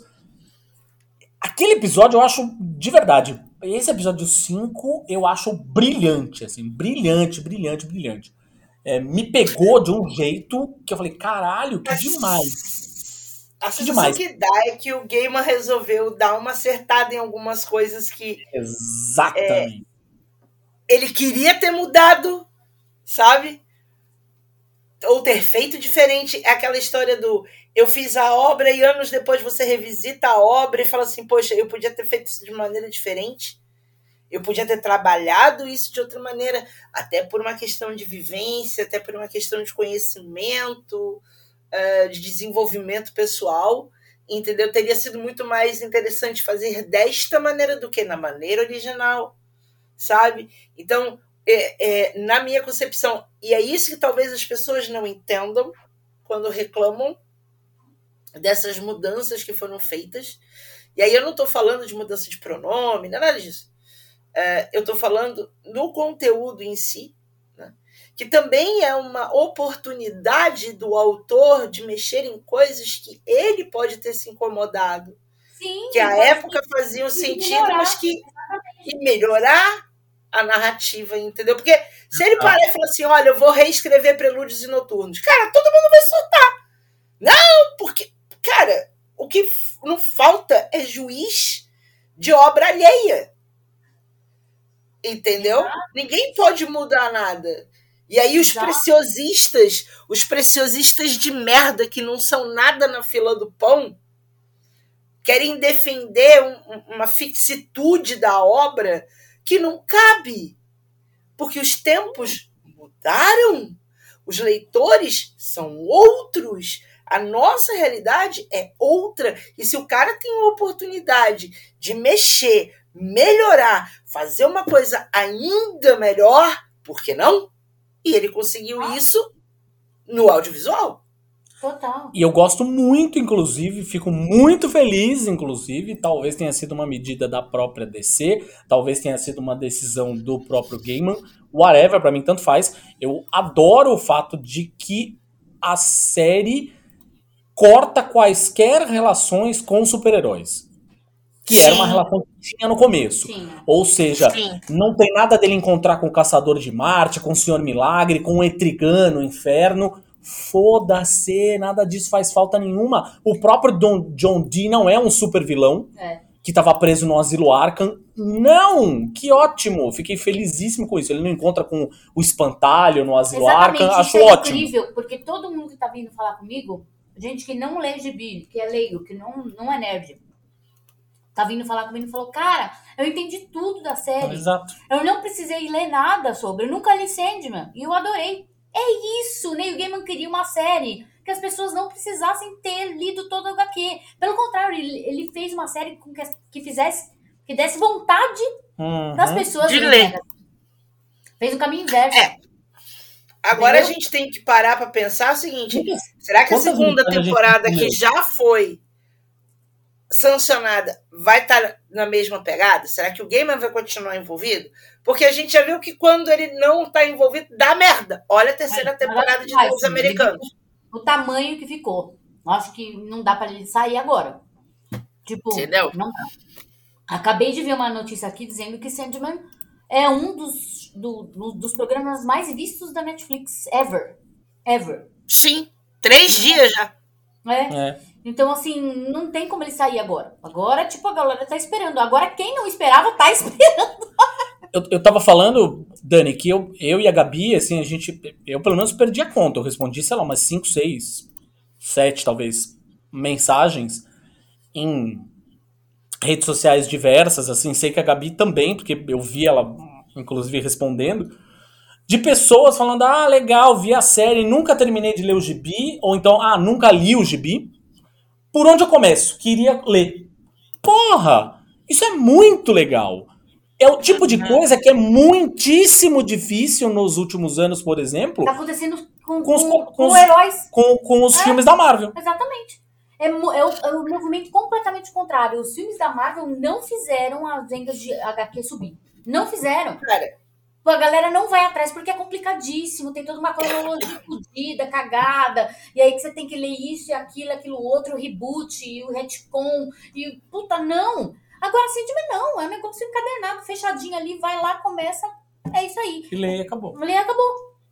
cara, se Tem vocês pararem lê, Se vocês estão felizes assim, imagina pra mim que há 10 anos atrás orientei uma, um, um TCC sobre Sandman quando ninguém falava sobre isso academicamente. Sim, sim. Maravilhoso. E que é, foi ver isso, tá ligado? Exato, maravilhoso. E é isso mesmo. E, e, e Sandman é cheio de poesia, de literatura, como eu falei, é repleto de, Uhum. de, de referências de mitologia, de psicanálise, né? É, uma das coisas legais, por exemplo, são os artefatos de poder dele, né? Tipo a areia, o elmo a, e, a, e o A rubi. máscara. A areia, aquela coisa de que induz o sono e controla os sonhos e pesadelos. O elmo, ele é feito, ele é, ele é a proteção do Sandman, e é por isso que ele está no inferno. Isso é muito louco, né? Ou seja, a proteção dele está no inferno, está num lugar onde ele é to- tá- está totalmente vulnerável, né? Ele é moldado, né? é, ele é, é, na verdade, ele é em, em em homenagem lá ao Wesley Dodds, tudo isso. Mas a Pedra dos Sonhos, por exemplo, que também tem um baita significado no, na, na, na, série, ela tem a essência do Morpheus e ela constrói os sonhos e no final, e na série ele, ele destrói a, a pedra porque ele, ele vê que o, o John Dee corrompe a pedra. Uhum. Olha o quanto a gente é corrompido e quantas vezes a gente tem que se quebrar para voltar a ser quem a gente era ou para achar quem a gente era. Isso é incrível, esses, esses simbolismos, assim, né?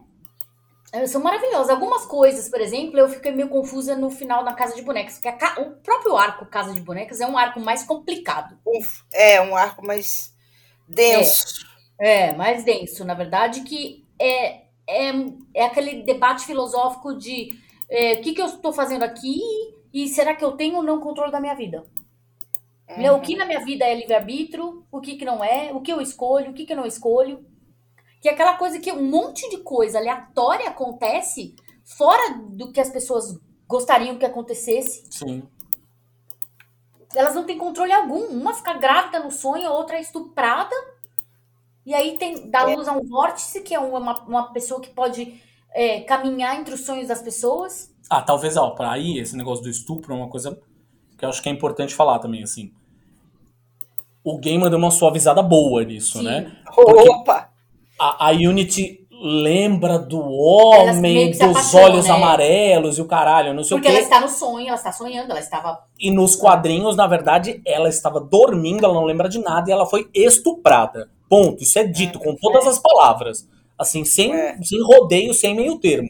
Ela foi uma mulher. Na série, ela até parece que tá sentindo falta, Isso, né? Que não foi, não foi um estupro. Exatamente. Entendeu? Porque na cabeça dela, ela tava no sonho e ela se apaixonou por alguém e aí teve, engravidou. É isso aí. É isso. É isso aí.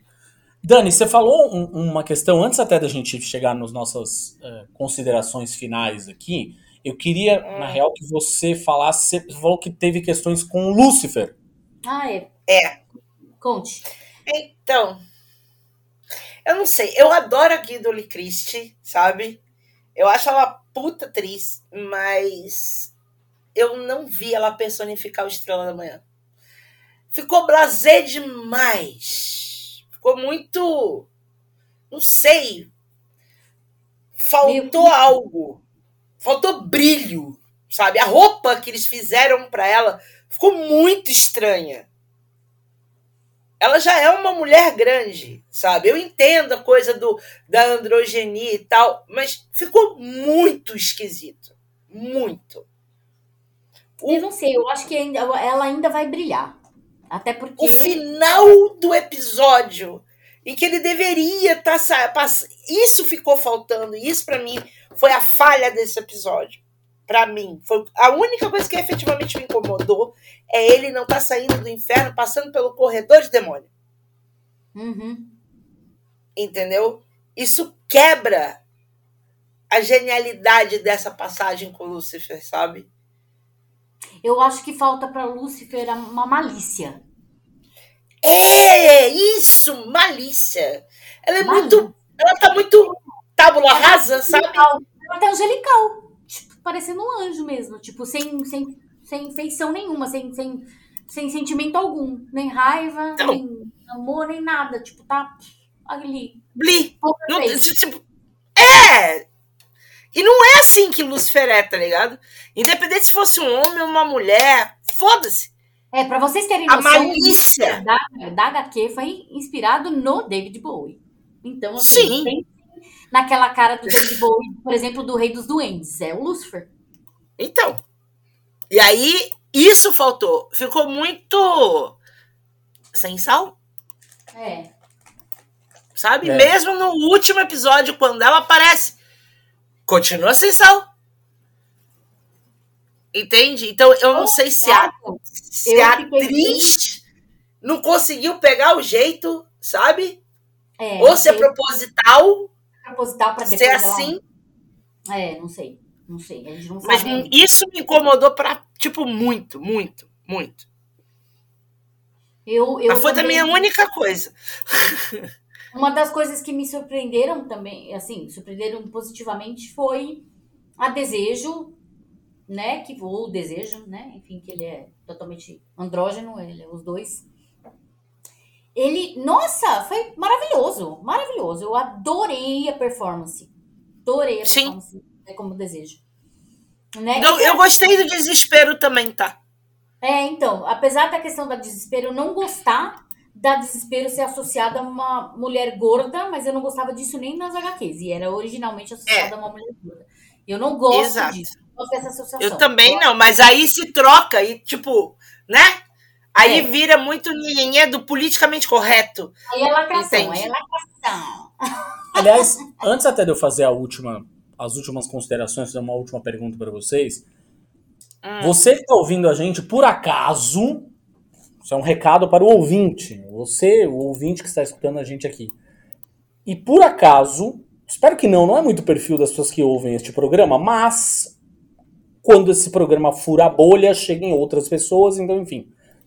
É, se você é uma dessas pessoas que assistiu a série e ficou incomodado porque o Neil Gaiman trocou Luciene, virou uma Luciene, virou uma mulher negra, é, ou é, a, a Unity e a, e a família dela viraram pessoas negras, ou é, sei lá, o fato de desejo ser um, um artista não binário, é, ou sabe, qualquer coisa dessa, se qualquer coisa dessa se incomodou, vai tomar no olho do seu cu, que você é um imbecil que não faz a menor ideia do que é o Sandman dos quadrinhos, porque a argumentação é sempre a mesma. Ah, não é assim no gibi. Meu amigo, o gibi é, di- é diverso pra, pra um Nossa. caralho. Nos anos 80, ele rompeu um monte de dogma nos anos 80. Ele foi primeiro, a, a primeira HQ a colocar mulheres, mulheres trans. Isso. Ele foi a primeira HQ a colocar uma personagem não binária, que é a Desejo. A Desejo é Uhum. assim. Ele já é assim original. Pois é. Um monte de coisa. Se te incomoda qualquer coisa dessas, Vai ler de é um, novo, sabe? vai ler que leu errado. errado. Ou então não vai, vai pro inferno, vai pra puta que te pariu, que ninguém quer você aqui nessa conversa. Vai lá conversar com seus coleguinha escroto e não enche nosso saco. Agora, para as considerações finais, aqui a gente já chegou na nossa uma hora de papo.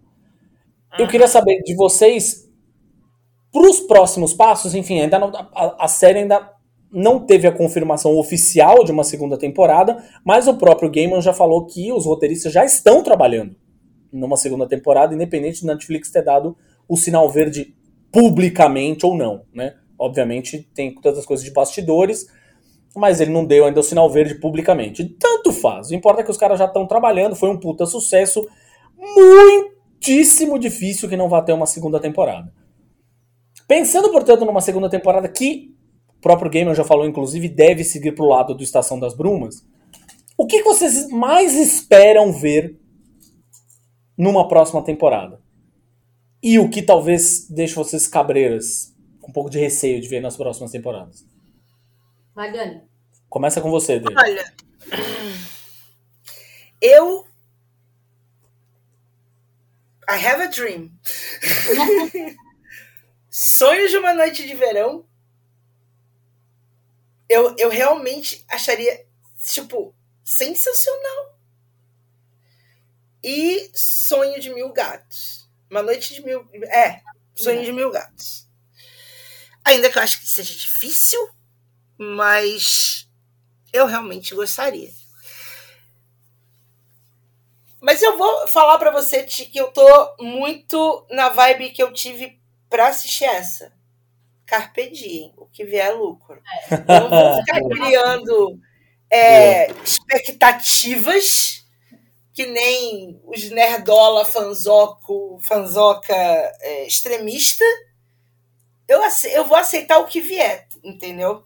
Sem expectativas. Porque você cria expectativas, não, não cumpre, aí você fica. Ah, não. Expectativa é Entendeu? muita merda. Merda é merda. Exato. Cara, o que vier é lucro, entendeu? Confia e espera. Eu tô nessa. Exatamente. Boa. Você, amor. Eu quero ver o John. É óbvio que eu quero ver o John. É, claro, né? O John também. É, isso simplesmente não vai acontecer, gente. Eles já falaram. O John, o John Constantine vai ser usado pra outras coisas. Ah, isso foi um veto da Warner mesmo. E eu acho que eu queria muito ver adaptado um jogo de você, que é o meu. que é meu jogo de você. É, meu arco, meu arco predileto, que é justamente o arco que fala da mulher trans e tal, e toda essa questão. É, Falaram muito, inclusive. Hoje eu vi muito as pessoas postando aquela imagem da lápide, né? Da Wanda. Que, que, que ela, ela, a Barbie risca né, É. a- o nome, escreve o nome. Risca o nome morto e escreve o nome correto dela na, É, na, na lápide. na lápide. Então, queria muito. Agora ver. Sim, É o, é a meu arco. criatura. A criatura que existe em mim quer muito ver o último que eu quero ver Finnegan's Wake. E eu quero muito ver a Delírio. Quero muito ver a Delírio. Opa! que, for, que encarnasse a Delírio. Inclusive, Uhum. saiu até um, uma enquete lá no, no Twitter perguntando quem é a atriz que vocês gostariam que encarnasse a Delirium. E aí apareceu a Angourie Rice, que é, não sei se vocês conhecem a Angourie Rice, foi a que fez a filha da, da Mare, da Mare of Town, lá da, Do, do- da Kate Winslet, isso. Exatamente. Lá na série, que todo mundo fala que é a cara da Tina, que é da minha filha. Todo Hum. mundo fala. E aí eu falei, putz, é total, porque podia muito ser a Delirium. Muito, muito, muito. Nossa, mas. E é uma. uma... Que, quem, quem mesmo que as pessoas falavam há muitos anos que deveria ser a Delirium? Quem? Tori Amos. Sorry. Não, a, a, Delirium foi sim, criada. é, Mas nos casting calls, é isso. Tempo todo falavam, ah, Tori Amos, que é amiga do Gaiman, na verdade, né? Eles são amigos. é, que ele criou baseado na Sim, Tori. sim, sim, Exatamente. Queria muito ver a Delirium. É, a Delírio eu, eu queria muito ver e eu queria muito, na verdade, ver. E eu queria que o Henry Cavill fosse o destino. O destino não, destruição. É, o Destruição, Destruição tá aí. Destruição é um personagem que acho que desconstrói muito dessa coisa da masculinidade tóxica. É, que é um artista frustrado, aquela coisa toda, né? Mas mesmo assim ele continua fazendo e foda-se, entendeu? Eu não quero mais destruir nada, eu quero criar e o caralho, não sei o quê. É, eu queria muito. Eu, eu- eu tenho muita curiosidade de, de, de quem é a pessoa que eles vão escolher pra personificar isso, assim, sabe? Que tem que ser um cara muito Eu não grande. acho que o Henry Cavill, eu não acho que o Henry Cavill vai, vai fazer. Ele tá, ele tá ligado a, a coisas muito emblemáticas agora. É, mas eu acho que ele seria maravilhoso fazer. Teria Não, que ser um- seria, mas Eu, eu acho que tem que ser um cara grande, forte, meio tosco, assim, até. Acho que, nem acho que talvez. Tem que ser um cara meio. Chris Hemsworth. E, e aí é um cara que você olha pra ele e você fala assim, eu não consigo imaginar, tipo, um cara desse. Eu consigo imaginar esse cara, um cara desse tamanho com um machado na mão, não com um pincel, saca, na mão. Eu acho muito legal, acho que é uma coisa de desconstrução de masculinidade tóxica que se é, eles fizerem Então, na uma vibe dos quadrinhos já vai ser ótimo. Tem que ter uma vibe Chris Hemsworth. Tem que ter uma vibe com essa vibe cômica do Chris Hemsworth. Desse tamanho. peitão, cabeludão, assim, É. peitão cabeludo, saca? Tem que ser uma, pe- uma pegada assim, né? E aí, todo delicado, na verdade. Porque ele- o personagem é delicado. é, não vamos criar expectativas. Vamos deixar o bagulho acontecer. Boa, Sim, boa. sim, fato, sim, sim. fato. Deixa Dani, queria- acontecer naturalmente, entendeu? É melhor. Já diria o filósofo. filósofo sambista. Filósofo sambista ou Darwin, qualquer um dos dois. Você que decide. Dani, eu queria te agradecer demais essa nova presença aqui com a gente. Você sabe que você é convidadíssima sempre. É, queria te pedir para fazer aquele momento. É o chegado o momento de você fazer um seu jabá. O que você quiser divulgar é com você. Aí então, a Script está aí com financiamento coletivo dos Castelos de Areia, já na Catarse. Por favor, entrem. Estejam. é, você consegue, apoiem. Né? O livro está sensacional. Assim, um artigo melhor do que o outro. né? O prefácio está assim, fantástico, é só besteira. Né? Modéstia à parte. E, modéstia à parte, né? Tá assim, maravilhoso. E é isso. Eu tô tranquila, tô quieta desde a pandemia, né? Eu agradeço demais o convite para vocês dois. É sempre um prazer enorme estar aqui bater papo com gente que compactua da forma como a gente pensa. Né, tem os mesmos gostos, tem algumas opiniões polêmicas e diferentes, porque né, é na diferença que a gente constrói, não na igualdade. Toda igualdade é burra. E por favor, me chamem mais vezes. Eu adoro bater papo com vocês. Tá joia. Muitíssimo obrigado. E para você que está escutando a gente, bons sonhos. Bom toque. Dicas culturais. Muito bem, muito bom. Dicas culturais. Bom, já, já tem uma grande dica cultural, né? Foi aí nosso É. nosso grande assunto da semana. Assista Sandman, leia Sandman, discuta Sandman, enfim. Mas, além disso, a gente tem mais algumas dicas aqui, começando por um filme. Que eu fiquei o, o- quase o ano inteiro esperando assistir. Exatamente. Gostei. Agora está no MUBI, é Crimes do Futuro. Gostei, porém, já gostei de outros Cronenbergs muito mais do que eu gostei desse. David Cronenberg, é isso mesmo. É, diretor David Cronenberg. É, é um filme que traz ele de volta ao body horror, que é um tipo de. é, um Que é um- subgênero é de um terror que ele gosta muito, Ele na gosta verdade. muito, aliás, é um, é um dos, é um dos pilares do body horror, é o Cronenberg, né? E é um, uma história que tem Sim, um. não, mas hum, fala um pouco sobre body horror, né? É, então, é uma história que tem, na verdade, uma pegada. Neste caso aqui em particular, é uma história que tem uma pegada meio futurista e que aplica o body horror, o body horror na coisa das modificações corporais, só que ao No extremo, contexto, é, assim. No contexto de, assim, é um futuro distópico, onde as pessoas são viciadas, ao invés de plástica, né? Pensa, pensa que hoje todo mundo tá, tá, tá fissurado com plástica, em, em retardar o envelhecimento, em parecer mais jovem, em aquela coisa toda. E mudar o corpo, fazer harmonização facial, né? Tipo, agora pensa nisso, num futuro distópico, onde a plástica deu lugar à modificação corporal. Então, tipo, você tem uma orelha no meio da testa.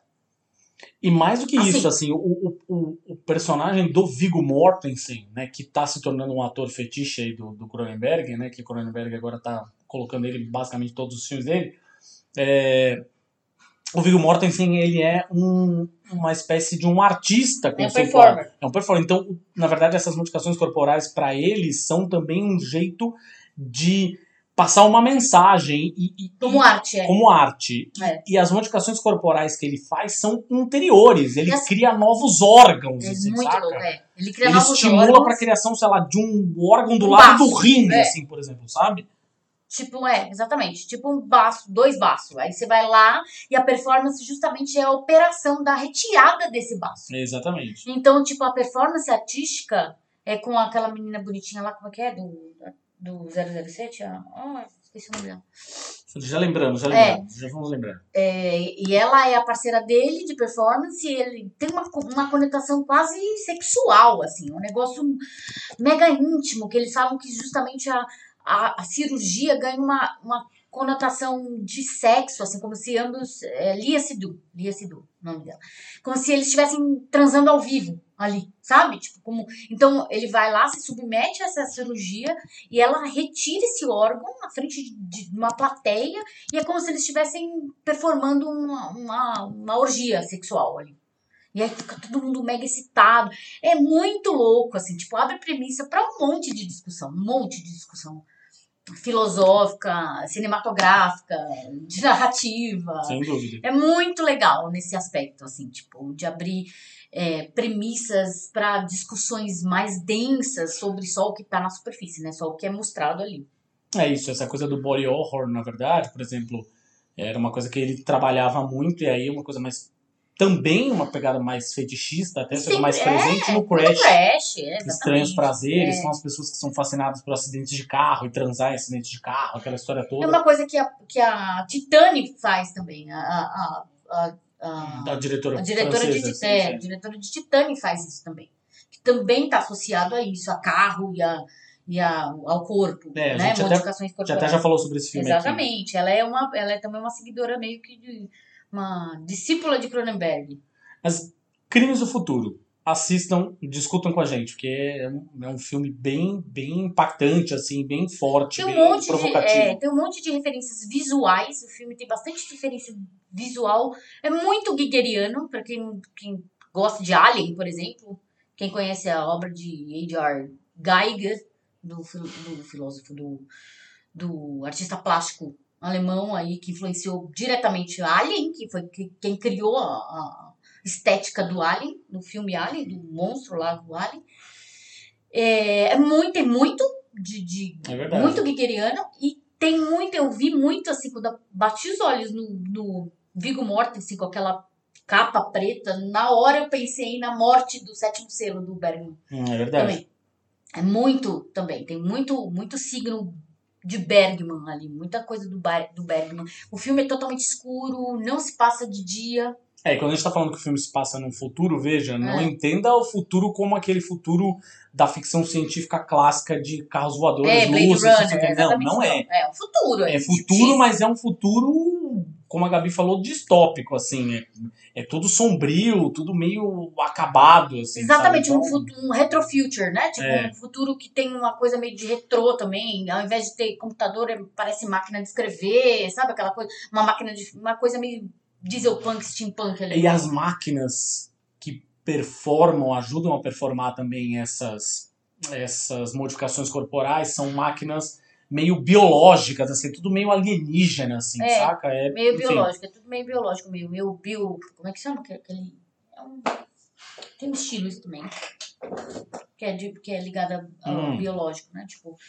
é, e as máquinas têm um- uma grande, um grande papel na história. Grande papel na história. Vocês têm que ficar bem ligados na É, questão favor. da máquina aí também.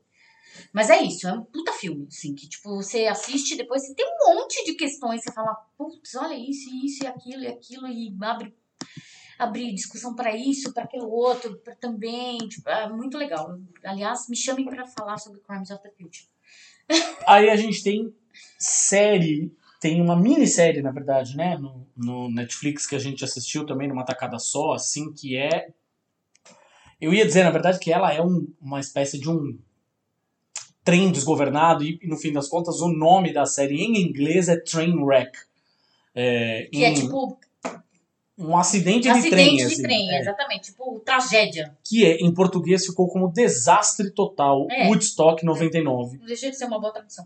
que é, na verdade, um, um registro documental do que aconteceu, tudo que aconteceu de errado no, na reedição que eles tentaram fazer de Woodstock, do clássico festival musical de Woodstock, né, aquele dos anos 60, Paz e Amor, contra a guerra tal. Eles tentaram fazer em 1999 e foi uma tragédia, assim, tudo que podia dar errado deu o lugar que eles escolheram, o, o posicionamento, é, as bandas que eles escolheram, a- o- aquele momento, aquele momento para a- as pessoas, para o jovem branco Beavis Butthead que estava lá no, no- que tava lá no, no diacho do, do lugar. Cara, de verdade, assim, tudo errado. Tudo errado. E foi uma, uma. Como um dos entrevistados fala, foi uma tempestade perfeita, assim, né? Ou seja, se juntaram todos os elementos possíveis para fazer uma, uma merda gigantesca acontecer. Merda, inclusive, literal, porque em certo momento os banheiros químicos estavam vazando dejetos e os caras é, Estavam nadando na nadando na merda Literalmente nadando na merda. péssimo, péssimo, péssimo. Enfim, e, e é muito legal, na verdade, porque você enxerga potenciais é, personagens ali para que, que você facilmente cria paralelos com personagens, por exemplo, de é, que produzem festivais aqui no Brasil mesmo e recentes, saca? Mais recentes do que esse de 99, inclusive. É, e aí, ao mesmo tempo em que está acontecendo toda aquela tragédia, aquela lama, as pessoas sem ter lugar para dormir, sem ter água para beber, as coisas todas à venda lá, as comidas que estavam à venda caríssimas, as pessoas entrando num puta nível de revolta, começando a quebrar tudo, começando a botar fogo em tudo, e os organizadores, não, tá tudo bem, Nossa, gente, foi toda, é, incrível. toda, todo relato pra imprensa, toda vez que eles iam ao final do dia passar um relato pra imprensa, eles falam, não, gente, tá tudo bem, tá tudo... Gente, teve casos de estupro. Teve casos de estupro, coisa horrorosa. E aí, no final das contas, você vê que tudo aquilo foi um reflexo da época, né? E também da questão da masculinidade tóxica Muito, é verdade, é demais isso mesmo. tinindo ali, bombando. Só tinha banda que era tipo de homem branco raivoso ali, incel. Era praticamente uma, uma- um caldeirão de incels ali. Tipo, era, era isso que eles estavam querendo. O negócio, gente, é de embasbacar. É de embasbacar. Parece tipo um Senhor das Moscas hum, dos anos 90, assim, tipo. É isso, como se o enredo do filme Senhor das Moscas for, fosse transportado por, por um festival de música pop. Um É. absurdo. Absurdo, é chocante, chocante, chocante, chocante. Bom, e aí a gente tem aqui uma dica muito legal de quadrinhos, que é o Superman Esmaga a Clã. Antes de mais nada, é sim um gibi de super-herói, é um gibi de hominho aqui, beleza? Então, Mas você não precisa ler nada para poder ler ele. Ele já saiu aqui no Brasil pela Panini. Você não precisa ter lido rigorosamente nada. Ele é uma história fechada. Você sabe quem é o Superman, tá ótimo. É uma história fechada escrita pelo Jin Luen Yang, que, se você não sabe quem é, deveria, é o cara que escreveu e desenhou o sensacional chinês americano, que é uma das minhas HQs favoritas da vida. Você deveria ler. E é uma história que é, na verdade, tem uma inspiração real, que era no programa de rádio antigo, lá dos anos 40, 50, do Superman, é, teve um determinado momento em que eles colocaram o Superman para lutar com a Ku Klux Klan.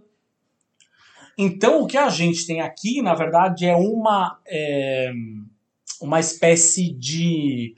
É, é uma KKK, sim, tá? Porque é, eles, ele não dá, talvez, este nome, mas eles são chamados de clã de qualquer forma, então, e eles são. usam aquelas rou- os- roupões, as túnicas, é, tem a, a postura racista, queimam as cruzes, então a, a referência tá claríssima, assim, sabe? Quem não. Se você disser que não enxerga, é bom lavar os olhos, assim. É, é uma história sobre preconceito, sobre racismo, é, escrita por um, um homem de ascendência chinesa e com personagens que são chineses, mas que sofrem, e isso também é falado ao longo da série, ao longo do, do gibi, perdão, é, que sofrem as mesmas questões, por exemplo, que estão sofrendo os negros ali, só que com a diferença de que estão dizendo que eles vieram de longe para roubar os empregos dele, é aquela coisa do, do de entender o, o cara que é um, um imigrante, né, um, uma, uma pessoa vinda de outro país como alguém que é um inimigo, né, ao, alguém que vai acabar com o American Way of Life, né, com o estilo de vida americano. E a gente tem um Superman ali que tá meio que num começo de carreira quase, ou seja, ele ainda não tem os poderes dele plenamente desenvolvidos, ele ainda é o Superman que pula, ele não voa, né, ele não sabe que ele consegue voar, e aos poucos ele vai descobrindo coisas também sobre a, a, a- o legal, no fim das contas, desse gibi, é que ele vai descobrindo também coisas sobre a identidade alienígena dele ao longo da história, o que vai fazendo ele ficar cada vez mais próximo dessas pessoas que estão sendo perseguidas pela clã, porque ele também é um. Ele era enxergado como um americano, em que as roupas, que a, a cor da roupa que ele usa, queixo quadrado, homem perfeito, não sei o que, blá blá, é o americano. E no fim das contas, ele passa a enxergar que ele também é um imigrante, ele também veio de fora. Ele fugiu de um planeta que explodiu. Ele ele é um- o único sobrevivente de uma raça moribunda que veio tentar viver na Terra. Foi mandado pelos pais para viver na Terra. Ou seja, ele é um imigrante também. né? Então, nesse, no, fim das contas, a história segue bem para esse caminho, assim. Mesmo assim, os temas são muito sérios, mas a história consegue ser muito leve, assim. A, o, o- a arte que é de uma dupla chamada Guri Hyuri é, é uma arte que é quase um desenho animado, assim, quase uma versão mais ensolarada, mais iluminada do Bruce Timm com o, o animated series do Batman. É muito bonito e a história é incrível, assim, você devora numa sentada. Superman esmaga a clã.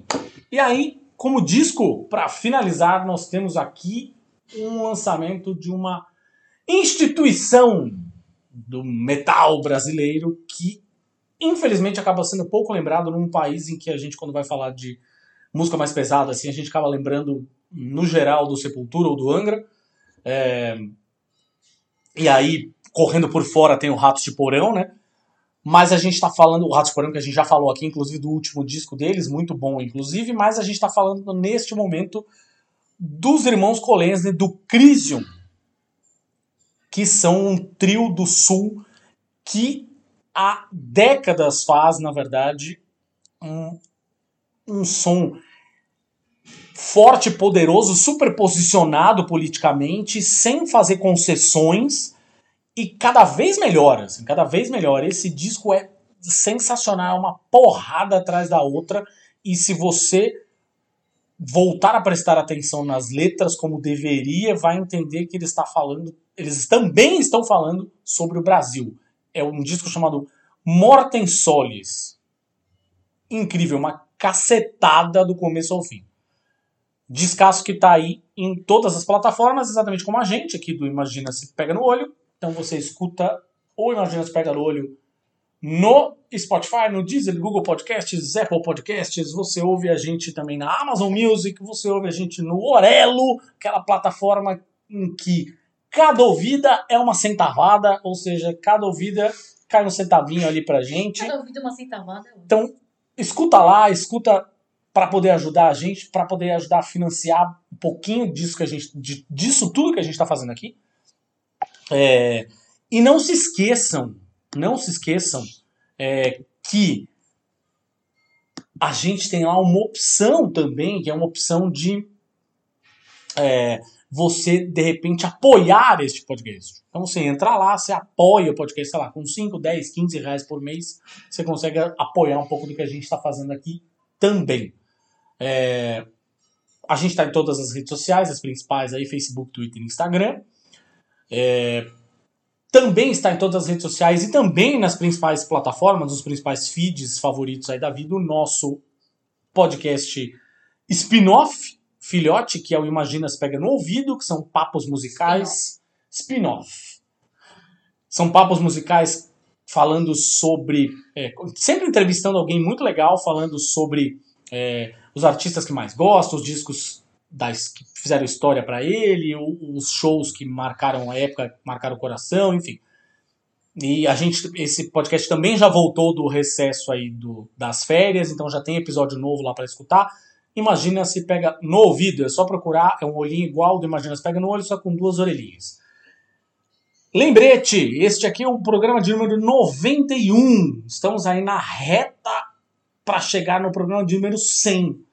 E a gente quer muito ouvir de vocês. O que fazemos no programa de número 100? Quem a gente pode entrevistar? Que tema a gente pode é, abordar? É, quem são, é, talvez, os convidados que a gente possa trazer para o programa? Ou talvez para uma versão presencial? É, a gente tá pensando numa uma festinha? Uma festinha. Qualquer coisa assim? Agora Sim. que as coisas deram uma melhorada. Vamos ver se a gente consegue fazer alguma coisa aqui em São Paulo, né? Aí quem não for de São Paulo, vem pra cá, vem cumprimentar nós. É, a gente fica muito orgulhoso de saber que este programa é ouvido não só pelo nosso. Temos uma pequena e fiel audiência, né? Sabemos que esse programa não é ouvido apenas somente por quem está ao nosso redor, mas já um- uma, uma turminha bacana escuta esse programa, então queremos receber esse carinho pessoalmente. Quem puder estar por aqui, se a festinha for rolar, fiquem tranquilos que a gente vai avisar isso com antecedência nas nossas redes sociais. É isso, minha gente. Um beijo, um queijo e até a próxima semana.